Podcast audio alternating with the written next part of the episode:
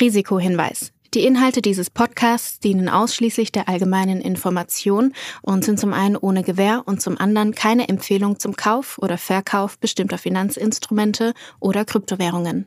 Die Podcast-Hosts oder Gäste haben unter Umständen Positionen in den besprochenen Finanzinstrumenten oder Kryptowährungen. Es handelt sich hierbei nicht um Anlageberatung.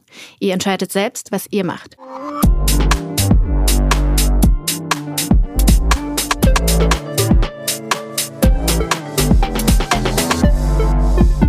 Es ist Folge 100. Ja, muss man sich mal auf der Zunge zergehen lassen. Folge 100 von Alles Coin Nichts Muss. Julius, ich bin happy, ich bin überschwänglich, du hörst es gerade und dabei habe ich hier nicht mal irgendwie einen Sekt, einen 30 Acker, einen was weiß ich offen, sondern ich bin hier wirklich ganz lame bei Kaffee unterwegs, weil wir hier wieder mal an einem Freitagmorgen um 10 Uhr aufnehmen und ich heute noch ein, zwei Termine habe, das habe ich gedacht, ich löte mir hier keinen ein, obwohl wir jeden Anlass, jeden Grund hätten, weil wir haben es tatsächlich geschafft, einen kompletten Bärenmarkt in Krypto zu überstehen miteinander. Wir sind jetzt in einem Bullenmarkt. Es war eine wilde, wilde Reise und ich halte jetzt am besten mal die Klappe und sage einfach mal, Hallöle, wie geht es dir? Gut, ich habe ich hab auch keinen Champagner. Ich habe mir heute früh dafür Orangen und Zitronen vom Baum gepflückt und meinen eigenen Saft gepresst. ich, bin, ich bin im Urlaub. Das ist der Krypto-Privatier, weißt du? Da, ja, genau. Das ist das feine Leben. Genau. Und äh, nee, also ich, ich, ich würde nicht sagen, ich hätte nicht gedacht, dass wir bis zur Folge, bis zur Folge 100 kommen. Das war mir relativ klar. Aber natürlich, und ich habe dazu, weil ich gerade so ein bisschen denke, okay, was ist alles in diesen 100 Folgen passiert und irgendwie gefühlt sehr, sehr viel. Und ich habe dazu letztens einen interessanten Tweet gesehen, wo jemand mal so das Jahr 2023 in der Kryptowelt in diesen ganzen Mini-Cycles und Mini-Narratives, die wir alle hatten, zusammengefasst hat. Und das war so eine lange Liste. Irgendwie, ich weiß gar nicht, was alles passiert ist. Und ich fand das ganz lustig. Ich habe mir das durchgelesen und habe mir gedacht, so, ja, das ist einfach wirklich insane. Du hast gefühlt so 20 bis 30 Mini-Cycles in einem Jahr, was eigentlich ja noch ein relativ äh, entspanntes Jahr war, dadurch, dass bis, sag ich mal, Oktober wenig Price, wenig Price Action stattgefunden hat. Und trotzdem hast du so Sachen wie irgendwie diese äh, Unibot, äh, also Telegram-Bots, du hast irgendwie deine Arbitrum-Season und, und so weiter und so fort. Und deshalb, ja, in 100 Folgen, knapp zwei Jahren, ist sehr, sehr viel passiert. Wir haben, glaube ich, wir, hatten, wir haben, glaube ich, einen guten Einstieg gehabt, äh, initial, um dich schon mal direkt abzuhärten. So mit, gefühlt, gefühlt dann im Sommer 2022 den Schlagzeilen Krypto ist tot. Und dafür hast du es dir jetzt auch verdient, dass jetzt wieder ein bisschen rosigere Zeiten äh, da sind. Es ist toll. Es fühlt sich so an, als wenn der Kryptomarkt uns belohnen will hier zur 100. Folge und nochmal richtig performt. Insbesondere diese Woche war ja sehr, sehr ereignisreich, was es uns jetzt nicht ganz so einfach macht, überhaupt die, die Folge inhaltlich aufzubauen. Weil wir hatten vorher in unserer Telegram-Gruppe auch schon angeteasert, dass wir die Folge auch so ein bisschen nutzen wollen, mal zurückzublicken, was ich in 100 Folgen gelernt habe, wie ich jetzt mein Portfolio aufgebaut, Schrägstrich aufbauen würde.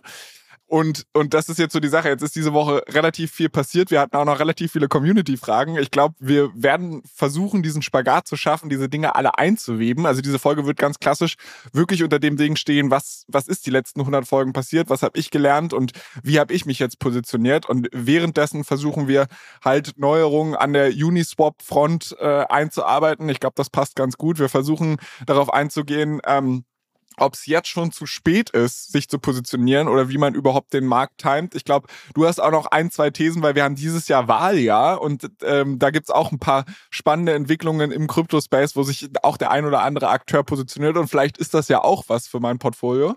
Und ich glaube, wir haben auch in dieser Folge wieder eine ganz, ganz wilde Reise vor. Bevor wir da jetzt aber einsteigen, du hast mir eigentlich erzählt, für die Leute, die sich auch wundern, ne, du äh, pflückst dir deine eigenen Orangen und Zitronen mitten im Winter, äh, liegt einfach daran, dass du gar nicht in Deutschland bist, sondern äh, ja, international am Jetsetten bist. Ich habe eigentlich gedacht, dass es super warm bei dir ist, aber jetzt hockst du da in so einer Finance Bro Patagonia Weste vor mir. was, ist los bei dir? Also naja, also es ist wärmer als in Deutschland auf jeden Fall, aber die die Häuser hier sind halt auch einfach anders isoliert und du hast nicht überall Heizungen und, und sonst was. Von daher es ist sehr angenehm, sonnig, aber innen, innen drin auch manchmal kühl. Von daher oh, du, du tust konnte ich das zum Anlass nehmen, äh, dir den Finance Bro Swag zu präsentieren. Okay, okay, okay. Dann lass uns vielleicht auf das Folgeplänkel an dieser Stelle verzichten, auf die ganze Feierei verzichten und direkt mal in die Folge starten, was wir uns heute vorgenommen haben. Und zwar hatte ich ja über 100 Folgen eigentlich die Hausaufgabe, immer mal wieder mich im Crypto-Space zu betätigen. Ähm, ich habe da auch sehr, sehr viel Lehrgeld tatsächlich bezahlt. Ich habe ein, zwei Sachen gemacht, die sich dann doch für mich ausgezahlt haben. Und ähm, ja, habe dann halt versucht, jetzt in dieser Woche mal so ein bisschen zu rekapitulieren, was ist eigentlich gut gelaufen, was würde ich genauso nochmal machen und wie sieht mein Portfolio eigentlich aktuell aus. Und ich muss sagen, es war eine ziemliche Mammutaufgabe, weil ich bin tatsächlich, wir haben ja dieses ominöse Kugeldoc und das ist bei uns so aufgebaut, dass wir wirklich, äh, es ist ein fortlaufendes Dokument, wo halt ganz oben immer die aktuelle Folge steht. Das heißt, ich hatte es in dieser Hinsicht relativ einfach, einfach bis zum Ende durchzuscrollen und zu gucken, was wir so für Themen beleuchtet haben und was ich davon immer noch interessant finde und was nicht. Und da kam mir genau diese Hype-Cycle-Idee, von der du gerade gesprochen hast, auch, also das war halt krass einfach, wie viele Dinge, wie, wie lang manche Dinge auch schon her sind, also wo ich gedacht habe, ja, GMX, ne, hat uns hier häufig auch begleitet. Äh, das war irgendwie schon Folge 20 oder so. Also das ist jetzt fast mhm. zwei Jahre her, wo wir das das letzte Mal drüber gesprochen haben. Und das war, war ganz spannend zu sehen. Trotzdem muss ich sagen, dass diese ganze Sache ich habe auch viel verpasst in dem Crypto-Space. Also obwohl du mich Hausaufgaben technisch durch alle möglichen Dinge gejagt hast, muss ich sagen, dass obwohl ich diesen Krypto-Podcast hier mache, fucking sideline bin, ähm, was diese, diesen ganzen Crypto-Space angeht. Und ich beiß mir jetzt in den Arsch, dass ich, wo wir den ganzen Bärenmarkt hatten, ich nicht größer da irgendwie auch investiert habe, weil ich bin jetzt auch, sage ich mal, ich habe mich nicht super spät positioniert. Also es war jetzt nicht so, dass ich im Januar angefangen habe, Positionen aufzubauen, sondern ich habe glücklicherweise irgendwann im November gesagt, okay, hier könnte was passieren, lass mal ein bisschen was machen und bin mit einigen Positionen auch sehr, sehr gut gefahren. Aber ich denke mir trotzdem, boah, fuck, das hätte man halt auch früher schaffen können. Und da werden wir, glaube ich, auch nochmal drüber sprechen, so von wegen Thema Market Timing. Ähm, bevor ich aber mit dir darüber quatschen will, muss ich dir trotzdem eine, eine grundlegende Problematik, die ich bei meinem ganzen Portfolio-Gedanken hatte, so ein bisschen schildern. Und zwar, ich habe ja gerade erzählt, ich habe immer mal wieder Hausaufgaben gemacht und das waren immer mal wieder kleine Summen. Und trotzdem hat sich über die zwei Jahre, sage ich mal, ein gewisses Portfolio aufgebaut, was jetzt schon, also es ist jetzt nicht monster viel, aber ich sag mal so, einen guten Kleinwagen kriege krieg ich dafür mittlerweile, so, weißt du? Oder, also vielleicht gebraucht, I don't know. Äh, ich weiß nicht, wo die, wo, wo die, wo die Autopreise gerade liegen. Und trotzdem bin ich immer noch dabei, dass ich dieses Geld, und es liegt nicht daran, dass ich steinreich bin, ähm, aber weil es halt einfach so volatil ist, ich dieses ganze Portfolio, was ich aktuell habe, irgendwie immer noch wie fucking Spielgeld betrachte. Weil ich, also ich habe noch nicht im, mental in meinem Bookkeeping einen Haken dran gemacht und gesagt, ja, so ist es. Kann weißt dir sagen, das hört, das, ich kann dir sagen, das hört nicht auf. das ist, glaube ich, ein bisschen unabhängig von der Summe. Ja, was mich mal interessieren würde, ich hatte ja bei dir immer das Gefühl, dass du dich durch den Podcast mehr mit den Space beschäftigt hast, aber dass du, genau wie du gesagt hast, dass du viele Sachen, glaube ich, auch nicht mitgemacht hast. Ähm, also, dass du jetzt nicht, äh, der Podcast nicht dazu geführt hast, dass du in deiner Freizeit jetzt irgendwie in allen Discord-Servern äh, abhängst oder auf Twitter und da irgendwie so deine, deine eigenen Trading-Strategien machst.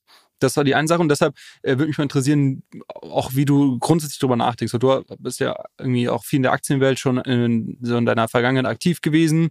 Und wie, wie denkst du denn jetzt darüber nach, dein Kryptoportfolio prozentual von deinem Gesamtportfolio? Äh, du hast gerade schon gesagt, Spielgeld, ist das für dich eher, hat das für dich eher so, so ein, so so quasi so ein Zocker-Depot ähm, Charakter oder ist das auch was, was du sagst, nee, äh, möchte ich irgendwie strategisch auch langfristig aufbauen? Übrigens habe ich da diese Woche zu eine Präsentation gesehen. Ich habe jetzt die, die Quelle nicht, ähm, habe ich mir nicht nochmal genau angesehen, aber es war ein offizielles BlackRock-Dokument von irgendeinem BlackRock-Analysten, der, glaube ich, in den USA Family Office dazu geraten hat, oh, ich habe die Zahlen jetzt nicht mehr im Kopf. Ich meine, es waren so bis zu 20 Prozent Bitcoins Portfolio aufzunehmen oder sowas. Da dachte ich mir auch, okay, da hat sich jetzt auch mal der Markt ganz, ganz schnell gedreht, weil wenn ich mich zurückerinnere, vor einem halben, dreiviertel Jahr hieß es so, ja, also ein Prozent kann man schon zur Portfolio-Beimischung irgendwie hinzufügen. Ich glaube, mittlerweile sprengen schon viele auch so zwei bis fünf Prozent, aber die 20 Prozent äh, habe ich noch nirgendwo gelesen bis jetzt. Ja, also so ist es bei mir auch auf keinen Fall. Ich würde jetzt keine 20 Prozent meines, meines Vermögens irgendwie in Krypto investieren. Bei mir ist tatsächlich irgendwie so, ich verstehe mich da auch selbst nicht, weil alles, was ich bisher über den Kryptomarkt gelernt habe, ist, mein Gefühl, wir sind immer noch sehr, sehr early. Und man könnte jetzt eigentlich, also es ist eine goldene Gelegenheit in der Hinsicht, keine Ahnung, ob Krypto die Welt verändern wird. I don't know. Habe ich, hab ich ehrlicherweise auch noch keine Meinung zu und ich weiß nicht, ob es sich komplett so durchsetzen wird, wie das viele Leute propagieren oder, und so weiter. Was ich halt einfach nur merke, ist, dass da extrem viel Volatilität drin ist und extrem viel Informationsasymmetrien. Das bedeutet, der Markt als solches ist sehr viel ineffizienter als der Aktienmarkt eigentlich als solches. Und wenn du dich da aktiv beteiligen möchtest, also aktiv wirklich in dieses Rabbit Hole eintauchen möchtest und ein bisschen traden willst, ich glaube, da gibt es wirklich viele Gains, die man da aktuell machen kann. Und wenn man da da halt extrem viel Zeit investieren würde, wahrscheinlich sich auch ein gutes Ruhestandsportfolio aufbauen kann oder beziehungsweise in zehn Jahren nicht mehr arbeiten muss, wenn man ein paar Sachen richtig macht. Ich weiß ehrlicherweise nicht, warum mich das nie abgeholt hat. Also warum ich nie gesagt habe, also es, ich erkläre es mir immer so ein bisschen so, dass es für den Podcast halt auch immer relevant war, dass ich nicht komplett selbst ein, Crypto-Bro-Nerd oder was weiß ich werde, weil ich halt versuche natürlich nein, nein, jetzt, jetzt schieb, schieb die Schuld jetzt nicht auf andere, dass du dass du es nicht gemacht hast. nee, aber ich weiß es nicht. Also es hat mich in der Hinsicht nicht getriggert, weil ich habe dann einfach zu viele auch andere Interessen gehabt und jetzt auch mit der eigenen Firma etc., dass ich halt sage, okay, irgendwo muss ich halt einen Fokus reinbringen. Und ganz ehrlich, wenn ich Aevo und Hyperliquid ähm, vor fünf Jahren entdeckt hätte, gut, da gab es die Protokolle, glaube ich, noch nicht, aber dann wäre es halt so eine Sache gewesen. Ich glaube, da wäre ich so krank ins Rabbit Hole abgetaucht und dann wäre ich, äh, also das ist nochmal eine andere Geschichte. Und ich kann es dir ehrlicherweise nicht sagen, vor allem, weil ich halt glaube, man könnte damit immer noch starten. Man wäre da immer noch nicht so spät dran. Und trotzdem ist es irgendwie, ich weiß nicht, ob ich aus dem Alter raus bin oder äh, I don't know. I don't know. Ich kann es okay. dir nicht sagen.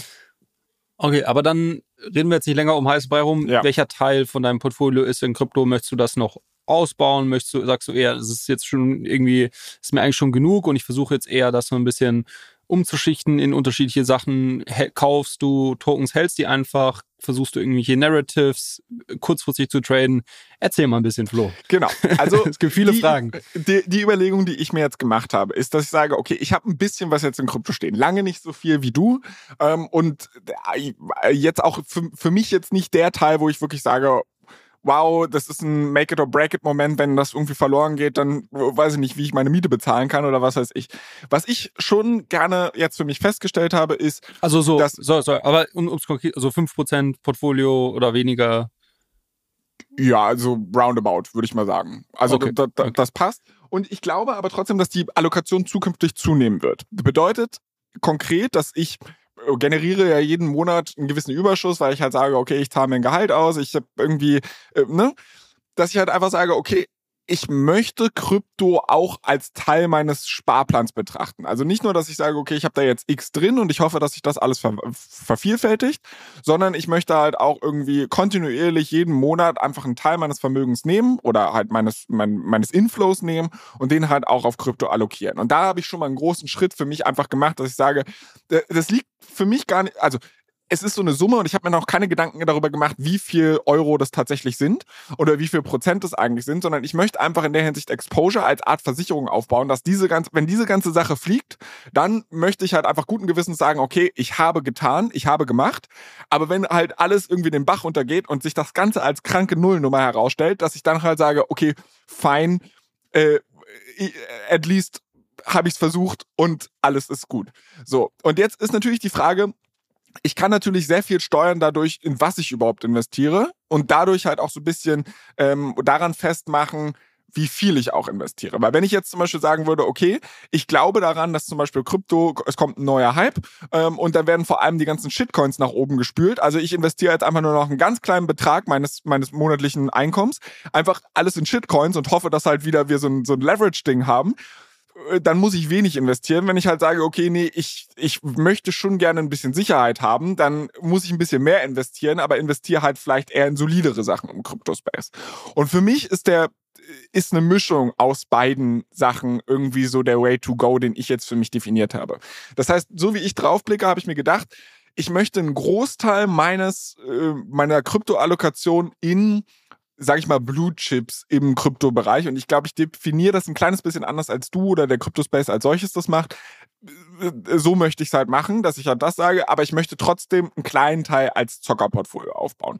Weil eine Überlegung, und das ist, das ist auch so ein Gefühl, was sich bei mir einfach entwickelt hat, ist, dass ich mich unglaublich schwer tue, welcher der ganzen spannenden Side-Projekte, die wir hier so ein bisschen besprochen haben, tatsächlich im nächsten Krypto-Cycle immer noch oben mit dabei sind. Und ich habe eine Statistik wirklich diese Woche bei Milk Road, nicht weil ich aktiv danach gesucht hätte, sondern es kam mir einfach so unter, dass man halt gesehen hat, in dem, in dem Bullrun 2017, 2018, da gab's 3000 Tokens und 70 Prozent davon sind nach dem Run gestorben. Die waren einfach nicht mehr existent oder halt zombie-mäßig auf super geringen Umsatz getradet, also äh, super geringer Bewertung getradet.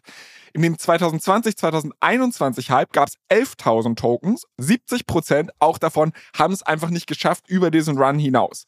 Und ich habe einfach nicht genug Ahnung, als dass ich jetzt sage, okay, ich baue mir jetzt ein Portfolio an Second Row Coins auf und hoffe darauf, dass die die, die weiteren Runs, sowohl Bull und Bear Runs, überstehen. Ich habe aber ein relativ gutes Gefühl bei drei größeren Positionen, wo ich sage, egal wie Krypto performen wird, die werden wahrscheinlich überleben. Und die werden ähm, wenn Krypto fliegt, auch immer noch gutes Renditepotenzial haben. So, fangen wir mal ganz basic und ganz langweilig an. Ich glaube, das erste, was ich mir ins Portfolio packen würde, und witzigerweise nicht mit der größten Allokation. Wie würde? würde Flo, nein, nein. Mach, also, habe ich noch nicht gemacht, einfach aus dem okay. Grund. Also, ein paar Sachen habe ich davon schon im Portfolio. Das werde ich versuchen, hier so offen wie möglich auch zu spielen. Okay. Aber jetzt eine Sache, ich werde tatsächlich mein erstes Bitcoin-Exposure aufbauen. Ähm, weil ich habe aktuell kein Bitcoin. Ich hatte nie Bitcoin. Äh, vielleicht habe ich irgendwo, also bitte nagelt mich nicht drauf fest, vielleicht habe ich irgendwo 10 Euro und Rap Bitcoin irgendwo liegen, aber I, I don't know. Ich habe jetzt nie wissentlich nativ irgendwie Bitcoin gekauft. Und das würde ich ganz gerne ändern. Der Case wiederum dahinter ist für mich aber, und ich, sieh es mir bitte nach, dass ich jetzt kein Deep Dive zu den Tokens mache und irgendwie Zahlen analysiere, sondern ich versuche an Narrativen zu erklären, mein, mein Kalkül dahinter. Warum ich ein bisschen was in Bitcoin stecken möchte, ist nicht ganz explizit nicht dieser digitale Goldnarrativ. An den glaube ich immer noch nicht. Darüber können wir gerne in weiteren Folgen weiter oh. diskutieren. Ich glaube, das wird, das wird es hier, hier sprengen. Ich, ich glaube, ein Bitcoin ist, ist eine gute Möglichkeit, sich Krypto-Exposure in der Hinsicht aufzubauen, aus zwei Gründen. Erstens, es ist die OG-Brand. Ja, es ist irgendwie das, was immer noch der Mainstream, der Retail als ähm, Krypto eigentlich damit assoziiert, die noch nicht über den Tellerrand geblickt haben. Und ich glaube deshalb, wenn, wenn der Space an Fahrt gewinnt, dann wird Bitcoin immer mit profitieren. Und die zweite Sache, die ich da halt einfach sehr interessant finde, ist, dass Bitcoin am weitesten ist, sich für Institutional Money ähm, auch zu öffnen. Also, dass man halt sagt, wir haben jetzt diesen ganzen ETF-Case, gerade wenn halt diese, dieses ganze Kalkül kommt einfach von Vermögensverwaltern, dass sie sagen, hey, es ist eine der zehn größten Assetklassen auf diesem Planeten, es wäre komisch, wenn wir das ignorieren. Also lass uns einfach blind irgendwie Exposure in dem Space aufbauen. Dann wird viel davon einfach in Bitcoin fließen. Und dass ich halt sage, okay, das ist für mich so eine, so eine Wette, wo ich sage, es wäre dumm, wenn ich mir Exposure in dem Space aufbaue und halt einfach irgendwie das größte Asset da komplett außen vor lasse. Ja, das ist mein Bitcoin-Narrativ. Ich mache vielleicht meine drei großen Narrative einmal durch und dann reagierst du drauf. Den, den zweiten Case, den ich habe, oder die, die zweite OG-Währung, die ich reinpacken würde und auch schon habe, also da habe ich ein relativ großes Exposure, ist Ethereum. Ähm, ist halt einfach für mich, Ethereum ist der Smart Contract OG für mich. Also alle Leute, die halt gesagt haben, okay, Blockchain ist irgendwie ganz cool, weil wir ein dezentrales Finanzsystem aufbauen, aber Bitcoin ist eigentlich ziemlich stumpf, ziemlich dumm damals aktuell gewesen. Da kam halt Ethereum der Ecke und hat gesagt, Blockchain kann viel mehr. Und sie waren die ersten, die halt irgendwie ein sehr lebendiges DeFi-Ökosystem aufgebaut haben, auf denen es NFTs gab, etc. Also viel Innovation, was Blockchain überhaupt kann, sind aus dem Ethereum-Space erwachsen. Es ist auch eine extrem große Brand. Es ist ein großes Ökosystem, wo ich halt sage, ich fühle mich sehr wohl mit dieser Position, äh, die in Ethereum zu haben. Das Ding ist, dass aber Ethereum auch mit vielen Problemen kommt. Ähm, meine ersten Erfahrungen, die ich hier gemacht habe, waren so eine Liebe-Hass-Beziehung auch zu Ethereum. Das ist meine erste Transaktion, die ich gemacht habe. Ich kann mich noch daran erinnern. Ich glaube, mein, mein, mein ersten Trade, den ich irgendwie mit Ethereum gemacht habe, weil ich wollte mich wirklich rantasten, waren irgendwie 100 Euro. Und ich kann mich daran erinnern, das war noch im Hype-Cycle und auf einmal steht da Transaktionsgebühren 20 Dollar. Und da habe ich mir gedacht, das kann doch jetzt nicht euer Ernst sein. Also irgendwas stimmt doch hier gerade nicht. Und das hat mich einfach so, so abgefuckt, dass ich gesagt habe, okay, das ist scheiße. Ethereum ist langsam, ähm, Ethereum ist teuer. Okay, da gibt's Layer 2s und da werde ich auch noch gleich zu kommen, ähm, die diese Probleme lösen. Aber es gibt auch eine native Layer 1 Blockchain, die halt viele der Vorteile von Ethereum nimmt, aber viele Sachen trotzdem und viele Nachteile einfach ausbessert. Und du kannst raten, was jetzt kommt, aber es ist einfach Solana. Dass ich halt sage, ich bin dieses Jahr wirklich zu einem, oder letztes Jahr war es eigentlich, zu einem Solana-Fanboy geworden, weil ich mir denke, okay, es ist einfach fucking günstig, es ist super, super schnell, es hat diesen FTX-Crash mehr oder weniger heil überstanden und es ist aber vom Ökosystem her noch lange nicht so weit wie Ethereum. Also es gibt noch nicht so viele Applikationen, die darauf aufbauen, etc. pp. Es hat andere Probleme wie sehr viel Spam. Aber da habe ich eine Position, die auch aktuell gigantisch gut läuft. Die habe ich auch relativ früh aufgebaut. Äh, und deshalb ist es witzigerweise mittlerweile so groß geworden wie meine Ethereum-Position, glaube ich. Ich habe die genauen Zahlen jetzt nicht davor. Und ich fühle mich wohl damit. Ich werde da kein weiteres Exposure aufbauen, aber ich bin trotzdem total fein damit, auch wenn FTX jetzt anfängt, äh, die Solana-Bestände OTC zu dumpen etc. pp fine for me. So, und das ist, das ist so das Fundament, auf dem ich erstmal mein Kryptokörbchen aufbauen würde. Sehr langweilig, aber etwas, womit ich mich wohlfühle. Was sagst du? Okay, ich würde es mal zusammenfassen. Also du sagst so, du hast jetzt ungefähr aktuell 5% vom, vom Gesamtportfolio in, in Krypto und das, diese 5% hast du nochmal aufgeteilt in, sagen wir mal, 80, 20, 80% deine, genau. deine Blue Chips äh, und 20% dann Sachen, wo du vielleicht auch irgendwie ein bisschen zockst oder irgendwie mal, keine Ahnung, Meme-Coin kaufst oder, oder irgendwie solche Sachen. Es ist nicht ganz, äh, es ist, ist nicht ganz 80, 20, äh, vielleicht um das, um das, ich würde mal sagen, so dieses, dieses Base-Portfolio macht so 60 Prozent aus. Dann okay. habe ich so etwa 30 Prozent in stabileren, da komme ich dann gleich nochmal zu, so, so, ja. wo ich halt sage, das ist jetzt nicht pure Gambling. Und dann habe ich wirklich so pure Gambling, wo ich halt sage, oh, gucken wir mal, ja. was passiert. Okay, verstanden. Und die, diese 60 Prozent hast du aufgeteilt in aktuell wahrscheinlich dann hauptsächlich Ethereum Solana und genau. in Zukunft ja. dann, dann auch noch, auch noch BTC bei Mischung dazu.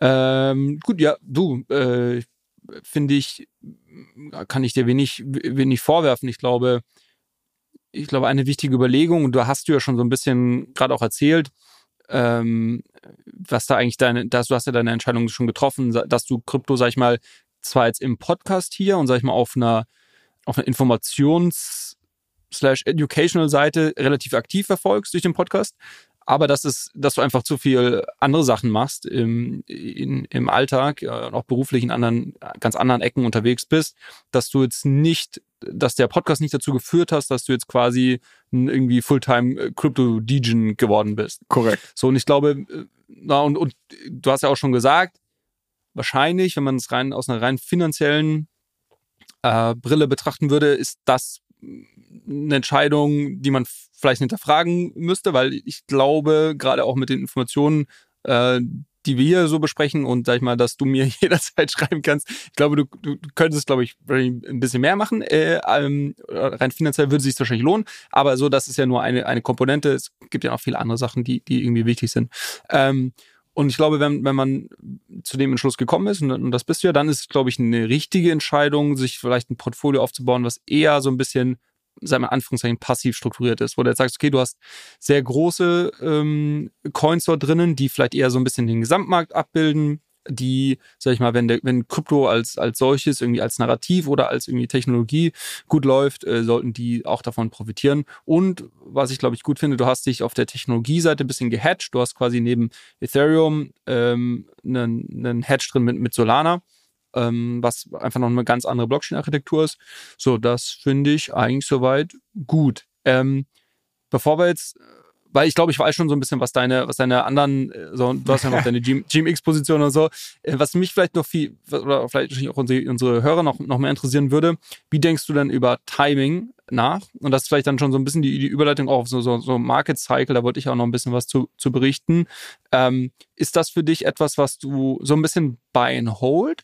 Ähm, oder ist das etwas, was du sagst, als dieses Portfolio, du würdest jetzt schon versuchen, in gewisser Weise diesen, diesen Bullenmarkt auch zu spielen und zu einem gewissen Zeitpunkt, wenn du sagst, okay, schön und gut, ich glaube an Bitcoin, ich glaube an Krypto, auch langfristig vielleicht, ähm, aber irgendwie Leute 200.000 Euro Bitcoin, so irgendwann ist auch gut, jetzt verkaufe ich und ich kaufe gern wieder ein, wenn es irgendwie um 60 Prozent runtergedroppt ist. Ja, und das ist genau der Punkt, über den ich eigentlich mit dir sprechen wollte und wo ich auch ehrlicherweise so ein bisschen deinen Input brauche, weil ich komplett überfragt an dieser Stelle bin. Also ich glaube, es ist unfassbar schwer, den Markt als solches zu timen. Und ich habe leider Gottes gerade ein bisschen das Problem, dass ich erst jetzt dazu gekommen bin, mir wirklich Gedanken darüber zu machen. Klar, wie es immer so ist, und man kriegt dann halt FOMO und man merkt, der Hype-Cycle geht los und fuck, jetzt sollte ich mal ein paar Chips positionieren.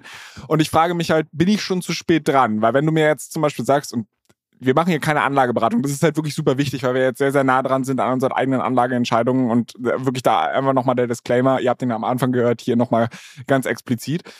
Aber es ist halt so ein Punkt, dass ich sage, okay, sollte ich jetzt meine Bitcoin-Position mit einem Mal aufbauen, zum Beispiel, weil das ist jetzt noch die, die fehlt in meinen Überlegungen, oder sollte ich das halt ganz klassisch besparen in der Hinsicht? Und ich bin halt ein bisschen geneigt, einfach aus den Erfahrungen, die ich auch beim letzten Cycle gemacht habe. Ich meine, wir haben diesen Podcast hier auf äh, Zenit Krypto eigentlich gestartet, oder wo waren wir eigentlich schon über den Rubicon hinaus? Ähm, ja.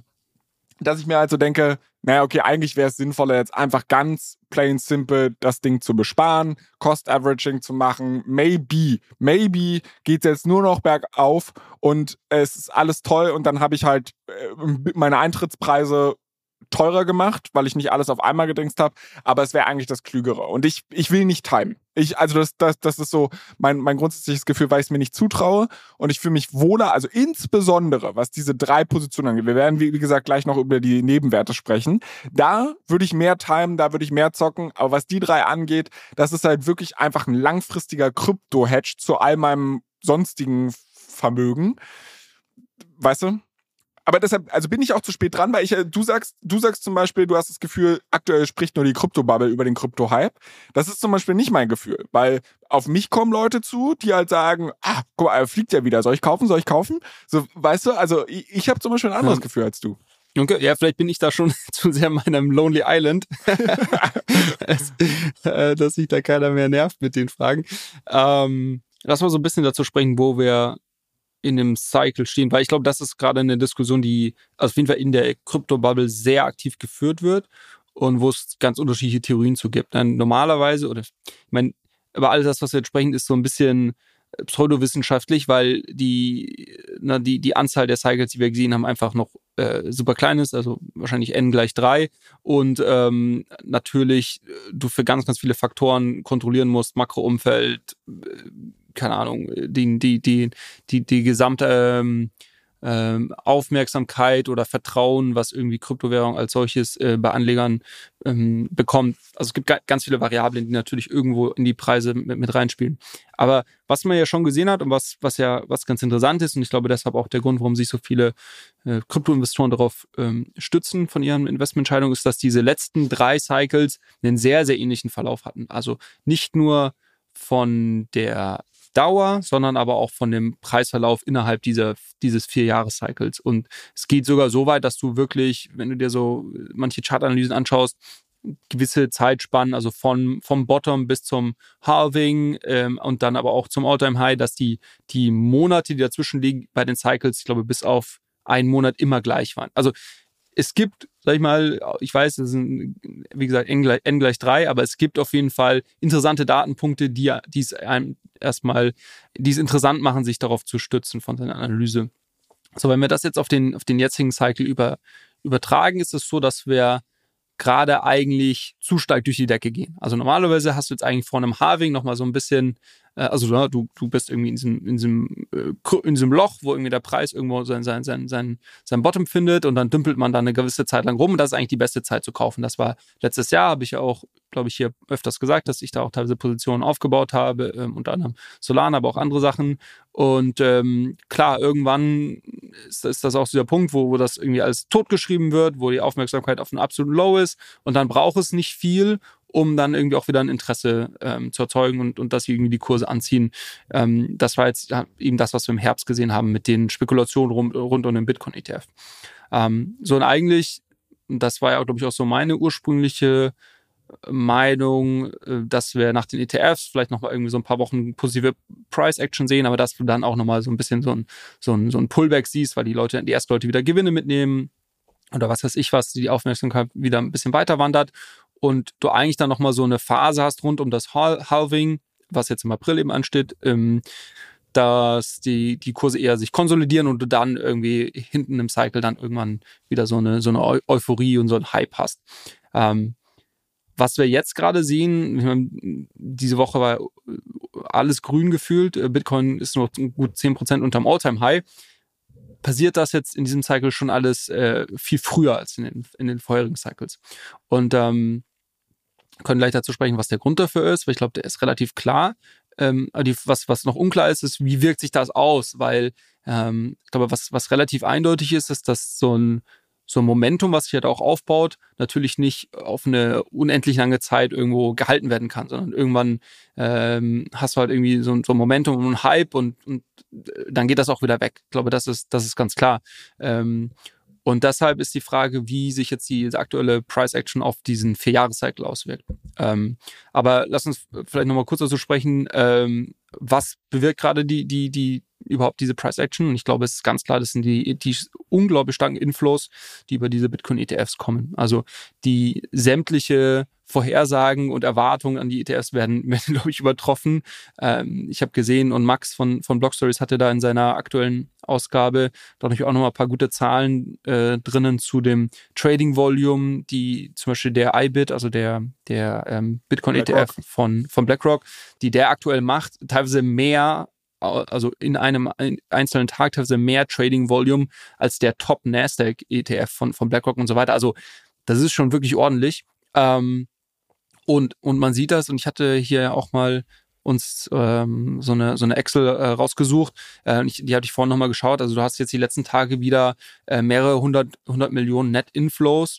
Ähm, und es ist ganz klar, die Leute kaufen Bitcoin. Das ist die Menge, die gekauft wird, ist viel mehr als das, was durch Mining aktuell erzeugt wird.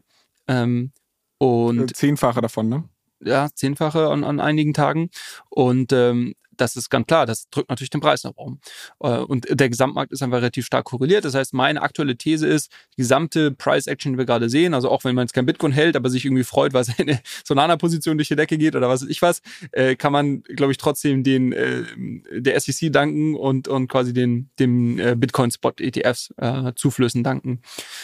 Und das ist jetzt natürlich es gibt ja immer dieses Meme, this time it's different oder sowas. Äh, äh, das ist halt wirklich anders diesmal. Also hast du wirklich diesen, diese konstanten Zuflüsse gerade, die auch nicht wirklich abreißen aktuell und natürlich prozentual an dem gemessen, was theoretisch, glaube ich, investiert werden kann, immer noch sehr, sehr gering sind. Das ist natürlich für Kryptoverhältnisse viel, weil Krypto so eine mini kleine Assetklasse ist. Ähm, aber im Großen und Ganzen sind das natürlich Pennybeträge für, für, für den Gesamtfinanzmarkt äh, und so. Ähm, das heißt, das kann durchaus noch eine Weile so weitergehen. Und das, jetzt haben wir das Halving, das heißt, es wird noch, es werden noch weniger Bitcoins gemeint. Ähm, wobei, heißt, wobei dieser Effekt, also um da mal einzugreifen, Halving hat vor vier Jahren einen größeren Effekt gehabt, als es jetzt hat, weil, ne, wenn du halt also du halbierst ja immer kleiner. Wenn ich von 100 auf 50 gehe, ist das ein krasser Effekt. Aber wenn ich zum Beispiel von 4 auf 2 gehe, dann sind es immer noch 50 Prozent. Aber absolut betrachtet sind es einfach nur zwei Bitcoin, die weniger gemeint werden, so nach dem Motto. Und wir sind mittlerweile Richtig. schon auf einem relativ geringen Token-Reward-Level, dass der Impact nicht mehr so krass ist wie vor vier Jahren. Äh, ja, das, das stimmt, aber trotzdem, wenn wir gerade sagen, dass wir Tage haben, wo irgendwie zehnmal so viel Bitcoin in, in Spot-ETFs reinfließen, wie gemeint werden, dann sind es halt ab April 20 mal so viel. Also es ist, es ist ein weiterer Faktor, der, vielleicht ist auch ein Teil, teils dann psychologisch, äh, der da irgendwie vielleicht mit, mit reinspielt. Ähm, also ich glaube, diese Zuflüsse, die werden erstmal nicht abreißen, außer wir haben irgendwelche unvor, unvorhersehbaren Makroevents, äh, geopolitische Spannung, was weiß ich was, kann natürlich irgendwie immer eine Rolle spielen. Und da gibt es auch Leute, die argumentieren, das würde eher noch die, die Flows verstärken, weil Leute teilweise auch Bitcoin als eine Hedge sehen zu, zu, sag ich mal, dem traditionellen Finanzsystem. Naja, gut, auf jeden Fall das mal, das ist, glaube ich, die eine Sache, die die diesmal irgendwie alles anders macht. Und jetzt gibt's zwei Theorien, ähm, und ich antworte dir noch auf deine Frage, wo du im Cycle stehst. Es gibt zwei Theorien, wie sich das auswirkt auf den Gesamtmarkt. Es gibt die eine äh, Theorie, von die, wo, die ich immer wieder lese, dass Leute sagen, okay, es ist einfach ein kürzerer Cycle. Du hast jetzt quasi durch die, durch die ähm, Bitcoin-ETF-Flows hast du jetzt schon sehr starke Price-Action. Wir werden zeitnah durch, Alltime, durch das All-Time-High durchgehen und dann weiter nach oben schießen. Ähm, das wird sich dann irgendwann in der Form von Hype, Eu Euphorie und sonst was ähm, wird das münden. Die Leute werden brutal spekulieren. Und wir werden quasi äh, irgendeinen Peak noch dieses Jahr äh, äh, erreichen ähm, und danach hast du wieder irgendeine Form, irgendeine Form von Crash. Da müssen wir übrigens noch sehen, wie dieser Crash dann aussehen wird, denn reißen dann diese ETF-Flows plötzlich ab, also verkaufen die Leute auch ihre ETFs genauso schnell, wie Leute in der Vergangenheit ihre Spot-Holdings verkauft haben. Wissen, können wir nur spekulieren, das wissen wir nicht. Ne? Ähm, das ist die eine Theorie. Die andere Theorie ist eher die des sogenannten Supercycles in Anführungszeichen, ähm, ist das das ist eher so ein bisschen dieses This time it's, it's really different. Ähm, wir werden äh, vielleicht auch nochmal irgendwelche, irgendwelche Drawbacks sehen, aber es, der, der Cycle wird quasi genauso lange laufen. Der wird auch bis in, bis in 2025 reinlaufen, ähm, aber wird einfach viel, viel höher, die, die, die, die Kursentwicklung werden einfach viel, viel höher ausfallen, weil wir einfach diese konstanten Zuflüsse aus den, aus den ETFs haben. Ähm, und was man auf jeden Fall schon sieht, ist, dass normalerweise hast du, in, also in den letzten drei Cycles hast du gesehen, dass du zwischendrin relativ starke ähm, ähm, Pullbacks auch hast. Also du hast immer mal wieder so dann eine Woche, wo irgendwie dann Bitcoin, der Bitcoin irgendwie 20, 25, 30 Prozent auch mal runtergegangen ist. Was es natürlich, jetzt aus der Marktpsychologie rausgesprochen, unglaublich schwierig macht, äh, seine Position dann auch langfristig zu halten. Ne? Weil du bist dann irgendwie im Plus, dann geht es 30 Prozent runter und dann bist du an dem Punkt, wo du denkst, ah shit, vielleicht war es das jetzt schon, äh, jetzt verkaufe ich vielleicht mal lieber. Also der Markt macht es einem ja eigentlich nicht einfach, seine Position zu, zu halten. Und dieses, diesmal fühlt es sich wirklich sehr einfach an, weil es geht einfach nur wie eine Rakete nach oben. Und vielleicht ist auch genau das einfach der, der, der, der, der, der falsche Move. Vielleicht, also ich hoffe es auch, dass wir nochmal eine Gegenbewegung sehen. Nicht, weil ich, also ich bin gut deployed, aber ich glaube, ich würde mich eher für den Supercycle freuen, als über diesen kurzen, kurzen Hype-Cycle dieses Jahr. Ähm, Genau, das sind so die zwei Theorien, die ich irgendwie durch die äh, durch Twitter Timeline geistern sehe. Und ähm, ich glaube, bei, bei beiden würde ich sagen, du bist auf jeden Fall noch nicht zu spät. Du bist natürlich, du hättest, gerade du, sag ich mal, weil wir hier wöchentlich drüber sprechen, wäre es eigentlich in der perfekten Position gewesen, glaube ich, letztes Jahr sehr schön deine Position aufzubauen. Zum bisschen was habe ich gemacht. ja gemacht. Jetzt komm, jetzt sei, ja, sei nicht so unfair Aber, aber zu, wenig, aber zu wenig. Das weißt du auch selber. Ähm, und ähm, klar, äh, ich glaube, wenn man das jetzt mal so ein bisschen more actionable macht, solltest du jetzt an dem Tag kaufen, wo irgendwie der Bitcoin 20 Prozent macht. Wahrscheinlich eher nicht, weil irgendwie in der Form von Pullback wirst du immer, immer mal wieder sehen. Solltest du das jetzt irgendwie über Monate besparen? Das war ja auch deine Frage wäre ich ehrlicherweise ein bisschen vorsichtig, weil du, hättest du das im November angefangen, würdest du dir jetzt auch in den Arsch beißen. Ähm, und wir sind gerade eher in dem Umfeld, wo du eben diese ETF-Influss hast, die eher dazu führen, dass du einen konstanten Kaufdruck hast. Aber vielleicht machst du es irgendwie auf ein paar Tranchen verteilt. Also ja, das, das, so würde ich, so würde ich jetzt drüber nachdenken, also, dass du sagst, okay, vielleicht gehst du mit ein bisschen was rein, dann hast du schon mal auf jeden Fall deine Position, dann ist das auch psychologisch, glaube ich, einfacher. Ja, aber ähm, das, ist not gonna work. Not gonna work. Warum nicht? Weil, ne, weil das Problem ist halt, dass ich die Entscheidung da jedes Mal aktiv treffen muss. Also du musst halt überlegen, so ich habe eigentlich die Möglichkeit, also jetzt gerade bin ich motiviert und jetzt gerade will ich will ich shoppen so nach dem Motto. Entweder ich mache jetzt alles auf einmal oder ich richte ganz stumpf halt etwas ein, was läuft ohne dass ich mich drum kümmern muss. Wenn ich aber in Tranchen, so mal angenommen, ich kaufe jetzt eine kleine Tranche, das Ding steigt jetzt die nächsten drei Monate, ist noch viel höher, dann no way werde ich dann die nächste. Aber dann, dann würde ja. ich sagen, dann würde ich sagen, wenn es eh ein langfristiges Investment für dich ist, mach's alles rein und fertig. Wow. Keine Anlagewartung. das, das, ist, das ist jetzt schon sehr aufregend. Ähm, okay. Also ich muss dazu sagen, bei Solana da hat's wirklich echt richtig gut funktioniert, weil da war es irgendwie so im Oktober oder November, da hatten wir hier auch drüber gesprochen und ich fand den Case irgendwie relativ einleuchtend und hab dann so Fuck it Move gemacht. Mit, der ist jetzt sehr gut gelaufen. Die, die Sorge, die ich jetzt habe, ist, ich mache nochmal so einen Fuck it Move und zack, dann geht alles nach unten. Also deshalb, ach, es ist schwierig. Es ist schwierig, mein Freund. Es ist schwierig, aber ich, ja, also ich gut, das ist jetzt natürlich irgendwie noch meine Meinung, aber ich glaube, wenn du jetzt das eben nochmal auf diese Cycle-Timeline betrachtest oder vielleicht darüber hinaus, du hast ja gesagt, das ist ein sehr langfristiges Investment, dann ist das, glaube ich, du wirst dich am Ende des Tages nicht drüber ärgern. Ich meine, schau, schaust dir jetzt an, jetzt hast du irgendwie Solana, steht bei 130 äh, Dollar aktuell. Ich, ich kann mich noch erinnern, Leute gesagt haben, ja, das ist jetzt von 50 jetzt schon auf 60 hoch, boah, weiß ich nicht, äh, äh keine Ahnung. Also es ist ja mal relativ gesehen und am Ende des Tages verkaufst du vielleicht irgendwie deinen Solana in Zukunft für 400 Dollar, hättest dich dann gejuckt, ob du irgendwie jetzt bei, bei 40 oder bei 70 Dollar am Ende des Tages gekauft hättest. Also ja, es macht natürlich einen Unterschied, aber du bist investiert und, und ich glaube, das ist das, was dann am Ende des Tages wichtiger ist. Ähm, aber ja, das, ist ein bisschen schwer, sehr, sehr individuell, glaube ich, auch so eine Entscheidung zu treffen. Aber ich glaube, was ich dir irgendwie mitgeben würde, du bist auf, auf so eine Cycle-Sicht gesehen, glaube ich, auf gar keinen Fall zu spät. Aber es ist natürlich ärgerlich, du hättest äh, natürlich noch mehr, mehr theoretisch mitnehmen können. Was mich halt auch so ein bisschen abfuckt, und das ist eine Überlegung, und die wurde tatsächlich auch in unserer Telegram-Gruppe äh, ein, zwei Mal gebracht. Auf einmal, wo das letzte Jahr gut gelaufen ist, ähm, weil das Jahr davor war halt wirklich ein komplettes Scheißjahr. Also da habe ich nur verloren im Crypto-Space, so overall betrachtet. Aber was dieses Jahr angeht, oder das letzte Jahr quasi schon angeht, da ging es halt mal nach oben. Und bei mir ist jetzt die ganze Zeit dieses Damoklesschwert, okay, fuck, du musst jetzt hier dich bei der Steuererklärung drum kümmern, du musst dich bei der Steuererklärung drum kümmern. Und das ist tatsächlich auch so eine Sache, die mich die ganze Zeit davon abhält, noch irgendwie weiter. Das ist total dumm. Ich verstehe es. Aber ich, ich. Also was ich, das muss mir gleich mal erklären, also was ich kenne, ja von mir selber auch, ist, dass man gewisse Trades nicht macht, weil man sagt, okay, äh, das werde ich eh nicht unterjährig halten, äh, das werde ich eh nicht ein Jahr halten und dann muss ich das irgendwie in die Steuer reinnehmen, bla bla bla, ist meiner Meinung nach auch was, was dazu führt, dass man nicht so gute Investmententscheidungen ähm, trifft. Ich weiß, da, da selbst wenn ich irgendwas, Sinn. selbst wenn ich was unter einem Jahr halte, wenn ich irgendwie, keine Ahnung, 2, 3, 4 X drauf mache, ja, okay, dann na, zahle ich halt irgendwie meine 45% Steuern drauf, es ist trotzdem, trotzdem nach quasi ein Return. Äh, aber ich, ich, also das kann ich nachvollziehen, ähm, aus, aus dem Grund.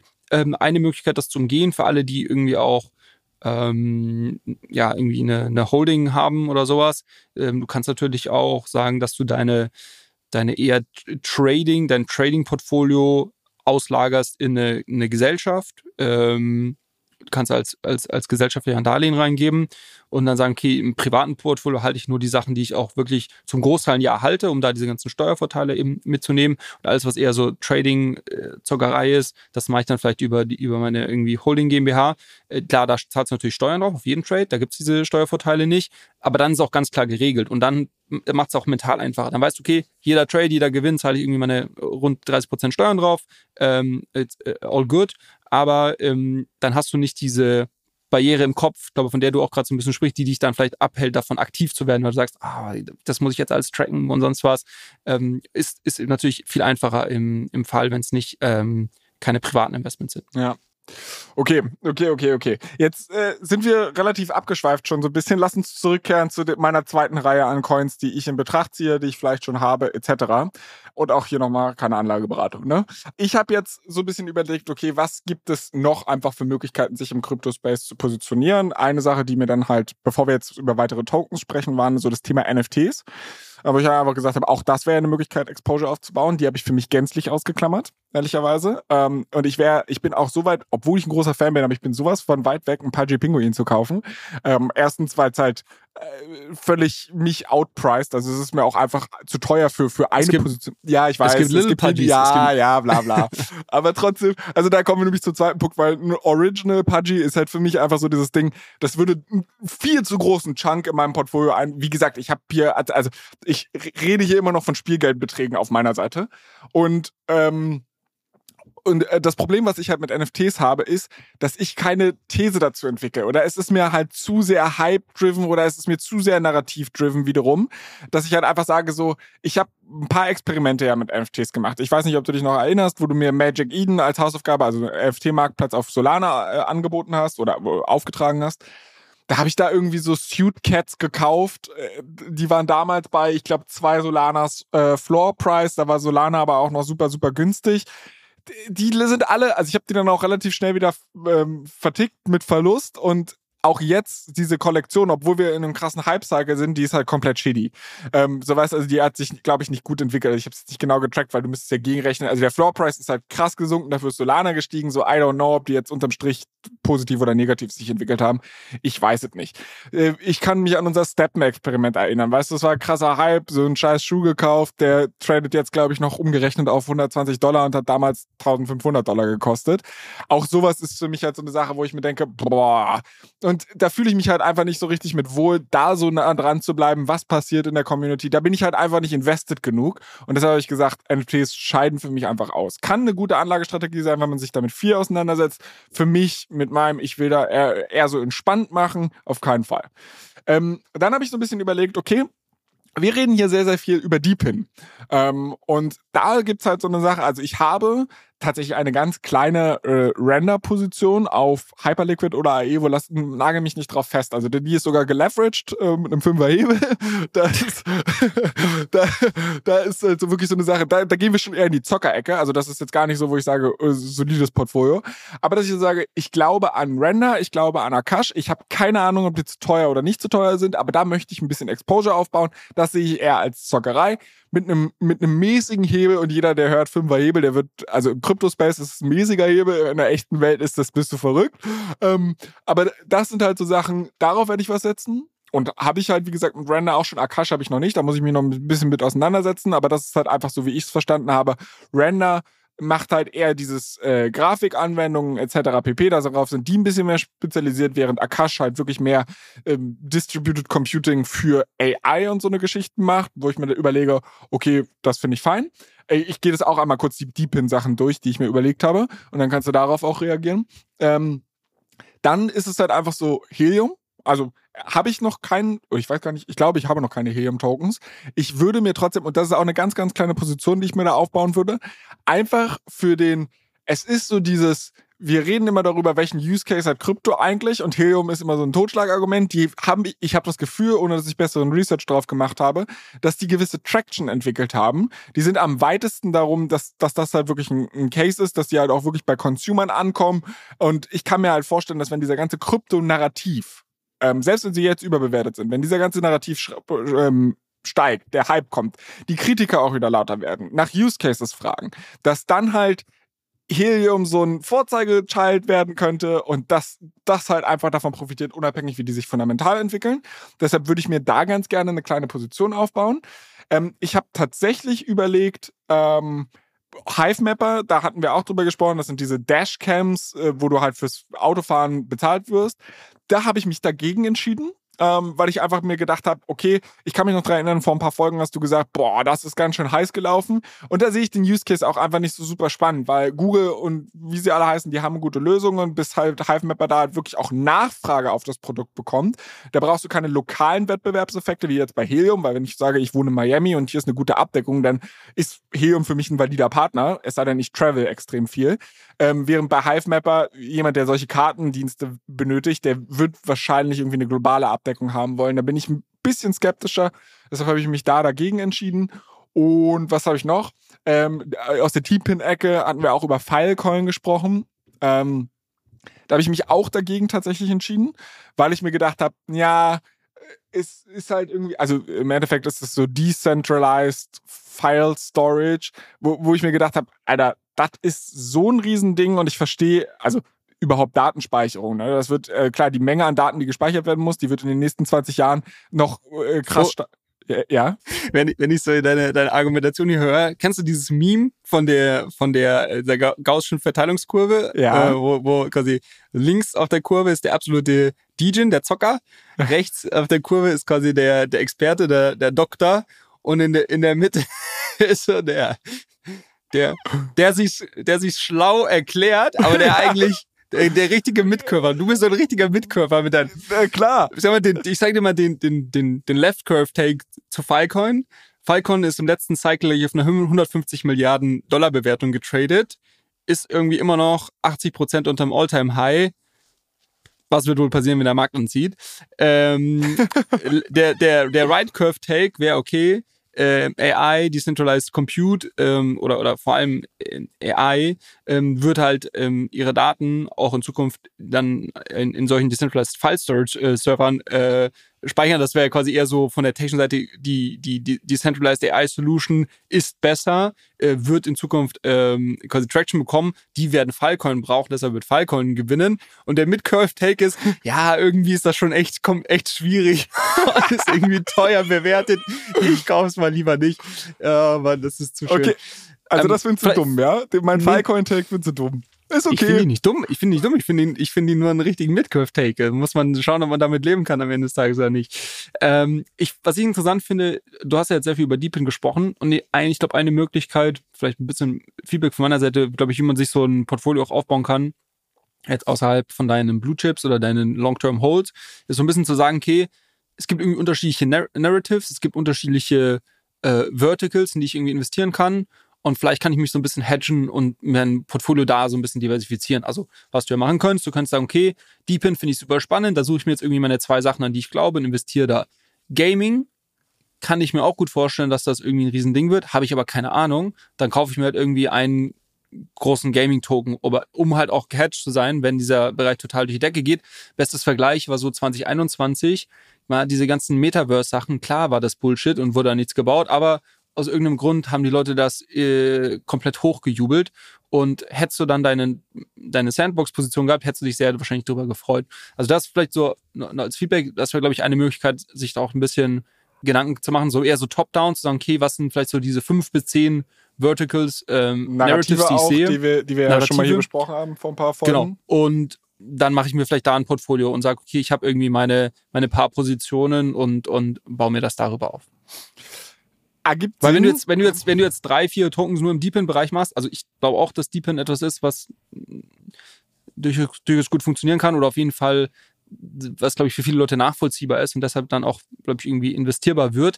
Ähm, aber du bist halt dann auch sehr stark konzentriert auf diesen Bereich. Ja, also ich, was ich verstehe gerade, also stimmt, mein, mein Denken in der Hinsicht ist nicht logisch so 100% konsistent, weil was ich hier nämlich auch bei meinen Deep-Pin-Positionen versuche so ein bisschen zu erreichen, ist langfristig auch eine einigermaßen fundamentale Positionierung. Also ich habe gerade bei, bei Helium auch eher mit dem Narrativ argumentiert, aber trotzdem ist es halt eine Sache, wo ich mir sage, kann ich mir vorstellen, dass weiß ich nicht, ähm, Telekommunikationsnetzwerke dezentral aufgebaut werden und Helium da in einer guten Position ist, ja, Haken dran. Und deshalb gehe ich da halt auch so ein bisschen egal wie der Hype-Cycle ist oder nicht, glaube ich daran, dass Helium in zehn Jahren noch existieren kann. Ja, ich habe jetzt keine krasse Bauchschmerzen so, ne? Und so habe ich gerade argumentiert. Während ich halt bei Gaming sage, Alter, Digga, über die Sachen, die wir da gesprochen haben, so ob das jetzt ein Gala war oder was weiß ich, keine Ahnung, Mann. Die können in, in sechs Monaten können die komplett schrottig sein. Den traue ich das halt wiederum in der Hinsicht nicht zu. Und da wäre es halt eher so ein Narrativ-Trading, dass ich sage, ja, aber wenn beim nächsten Hype-Cycle werden die wahrscheinlich nach oben geschwemmt.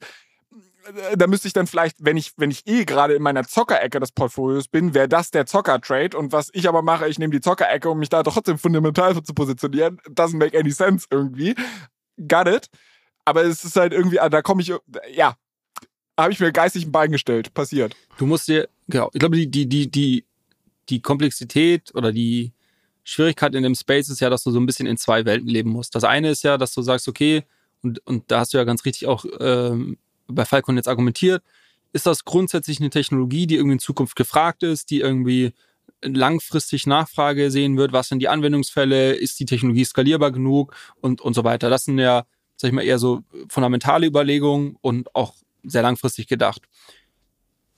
Die zweite Welt, in der du lebst, ist zu sagen, okay, we're in a fucking bull market. Das Ding, die Leute schauen auf die Chart, das ist irgendwie 90 Prozent unter dem Alltime High. Letztes Jahr, äh, letzten Cycles bei 150 äh, Milliarden getradet. Wie viel Luft ist da noch nach oben? Wird es ein neues Alltime High, Alltime High sein? Keine Ahnung. Ist da signifikant Luft nach oben? Wahrscheinlich schon. Ähm, und und das ist dann eher so mehr so die, die Trader-Ecke, äh, sag ich mal, oder Investoren-Ecke.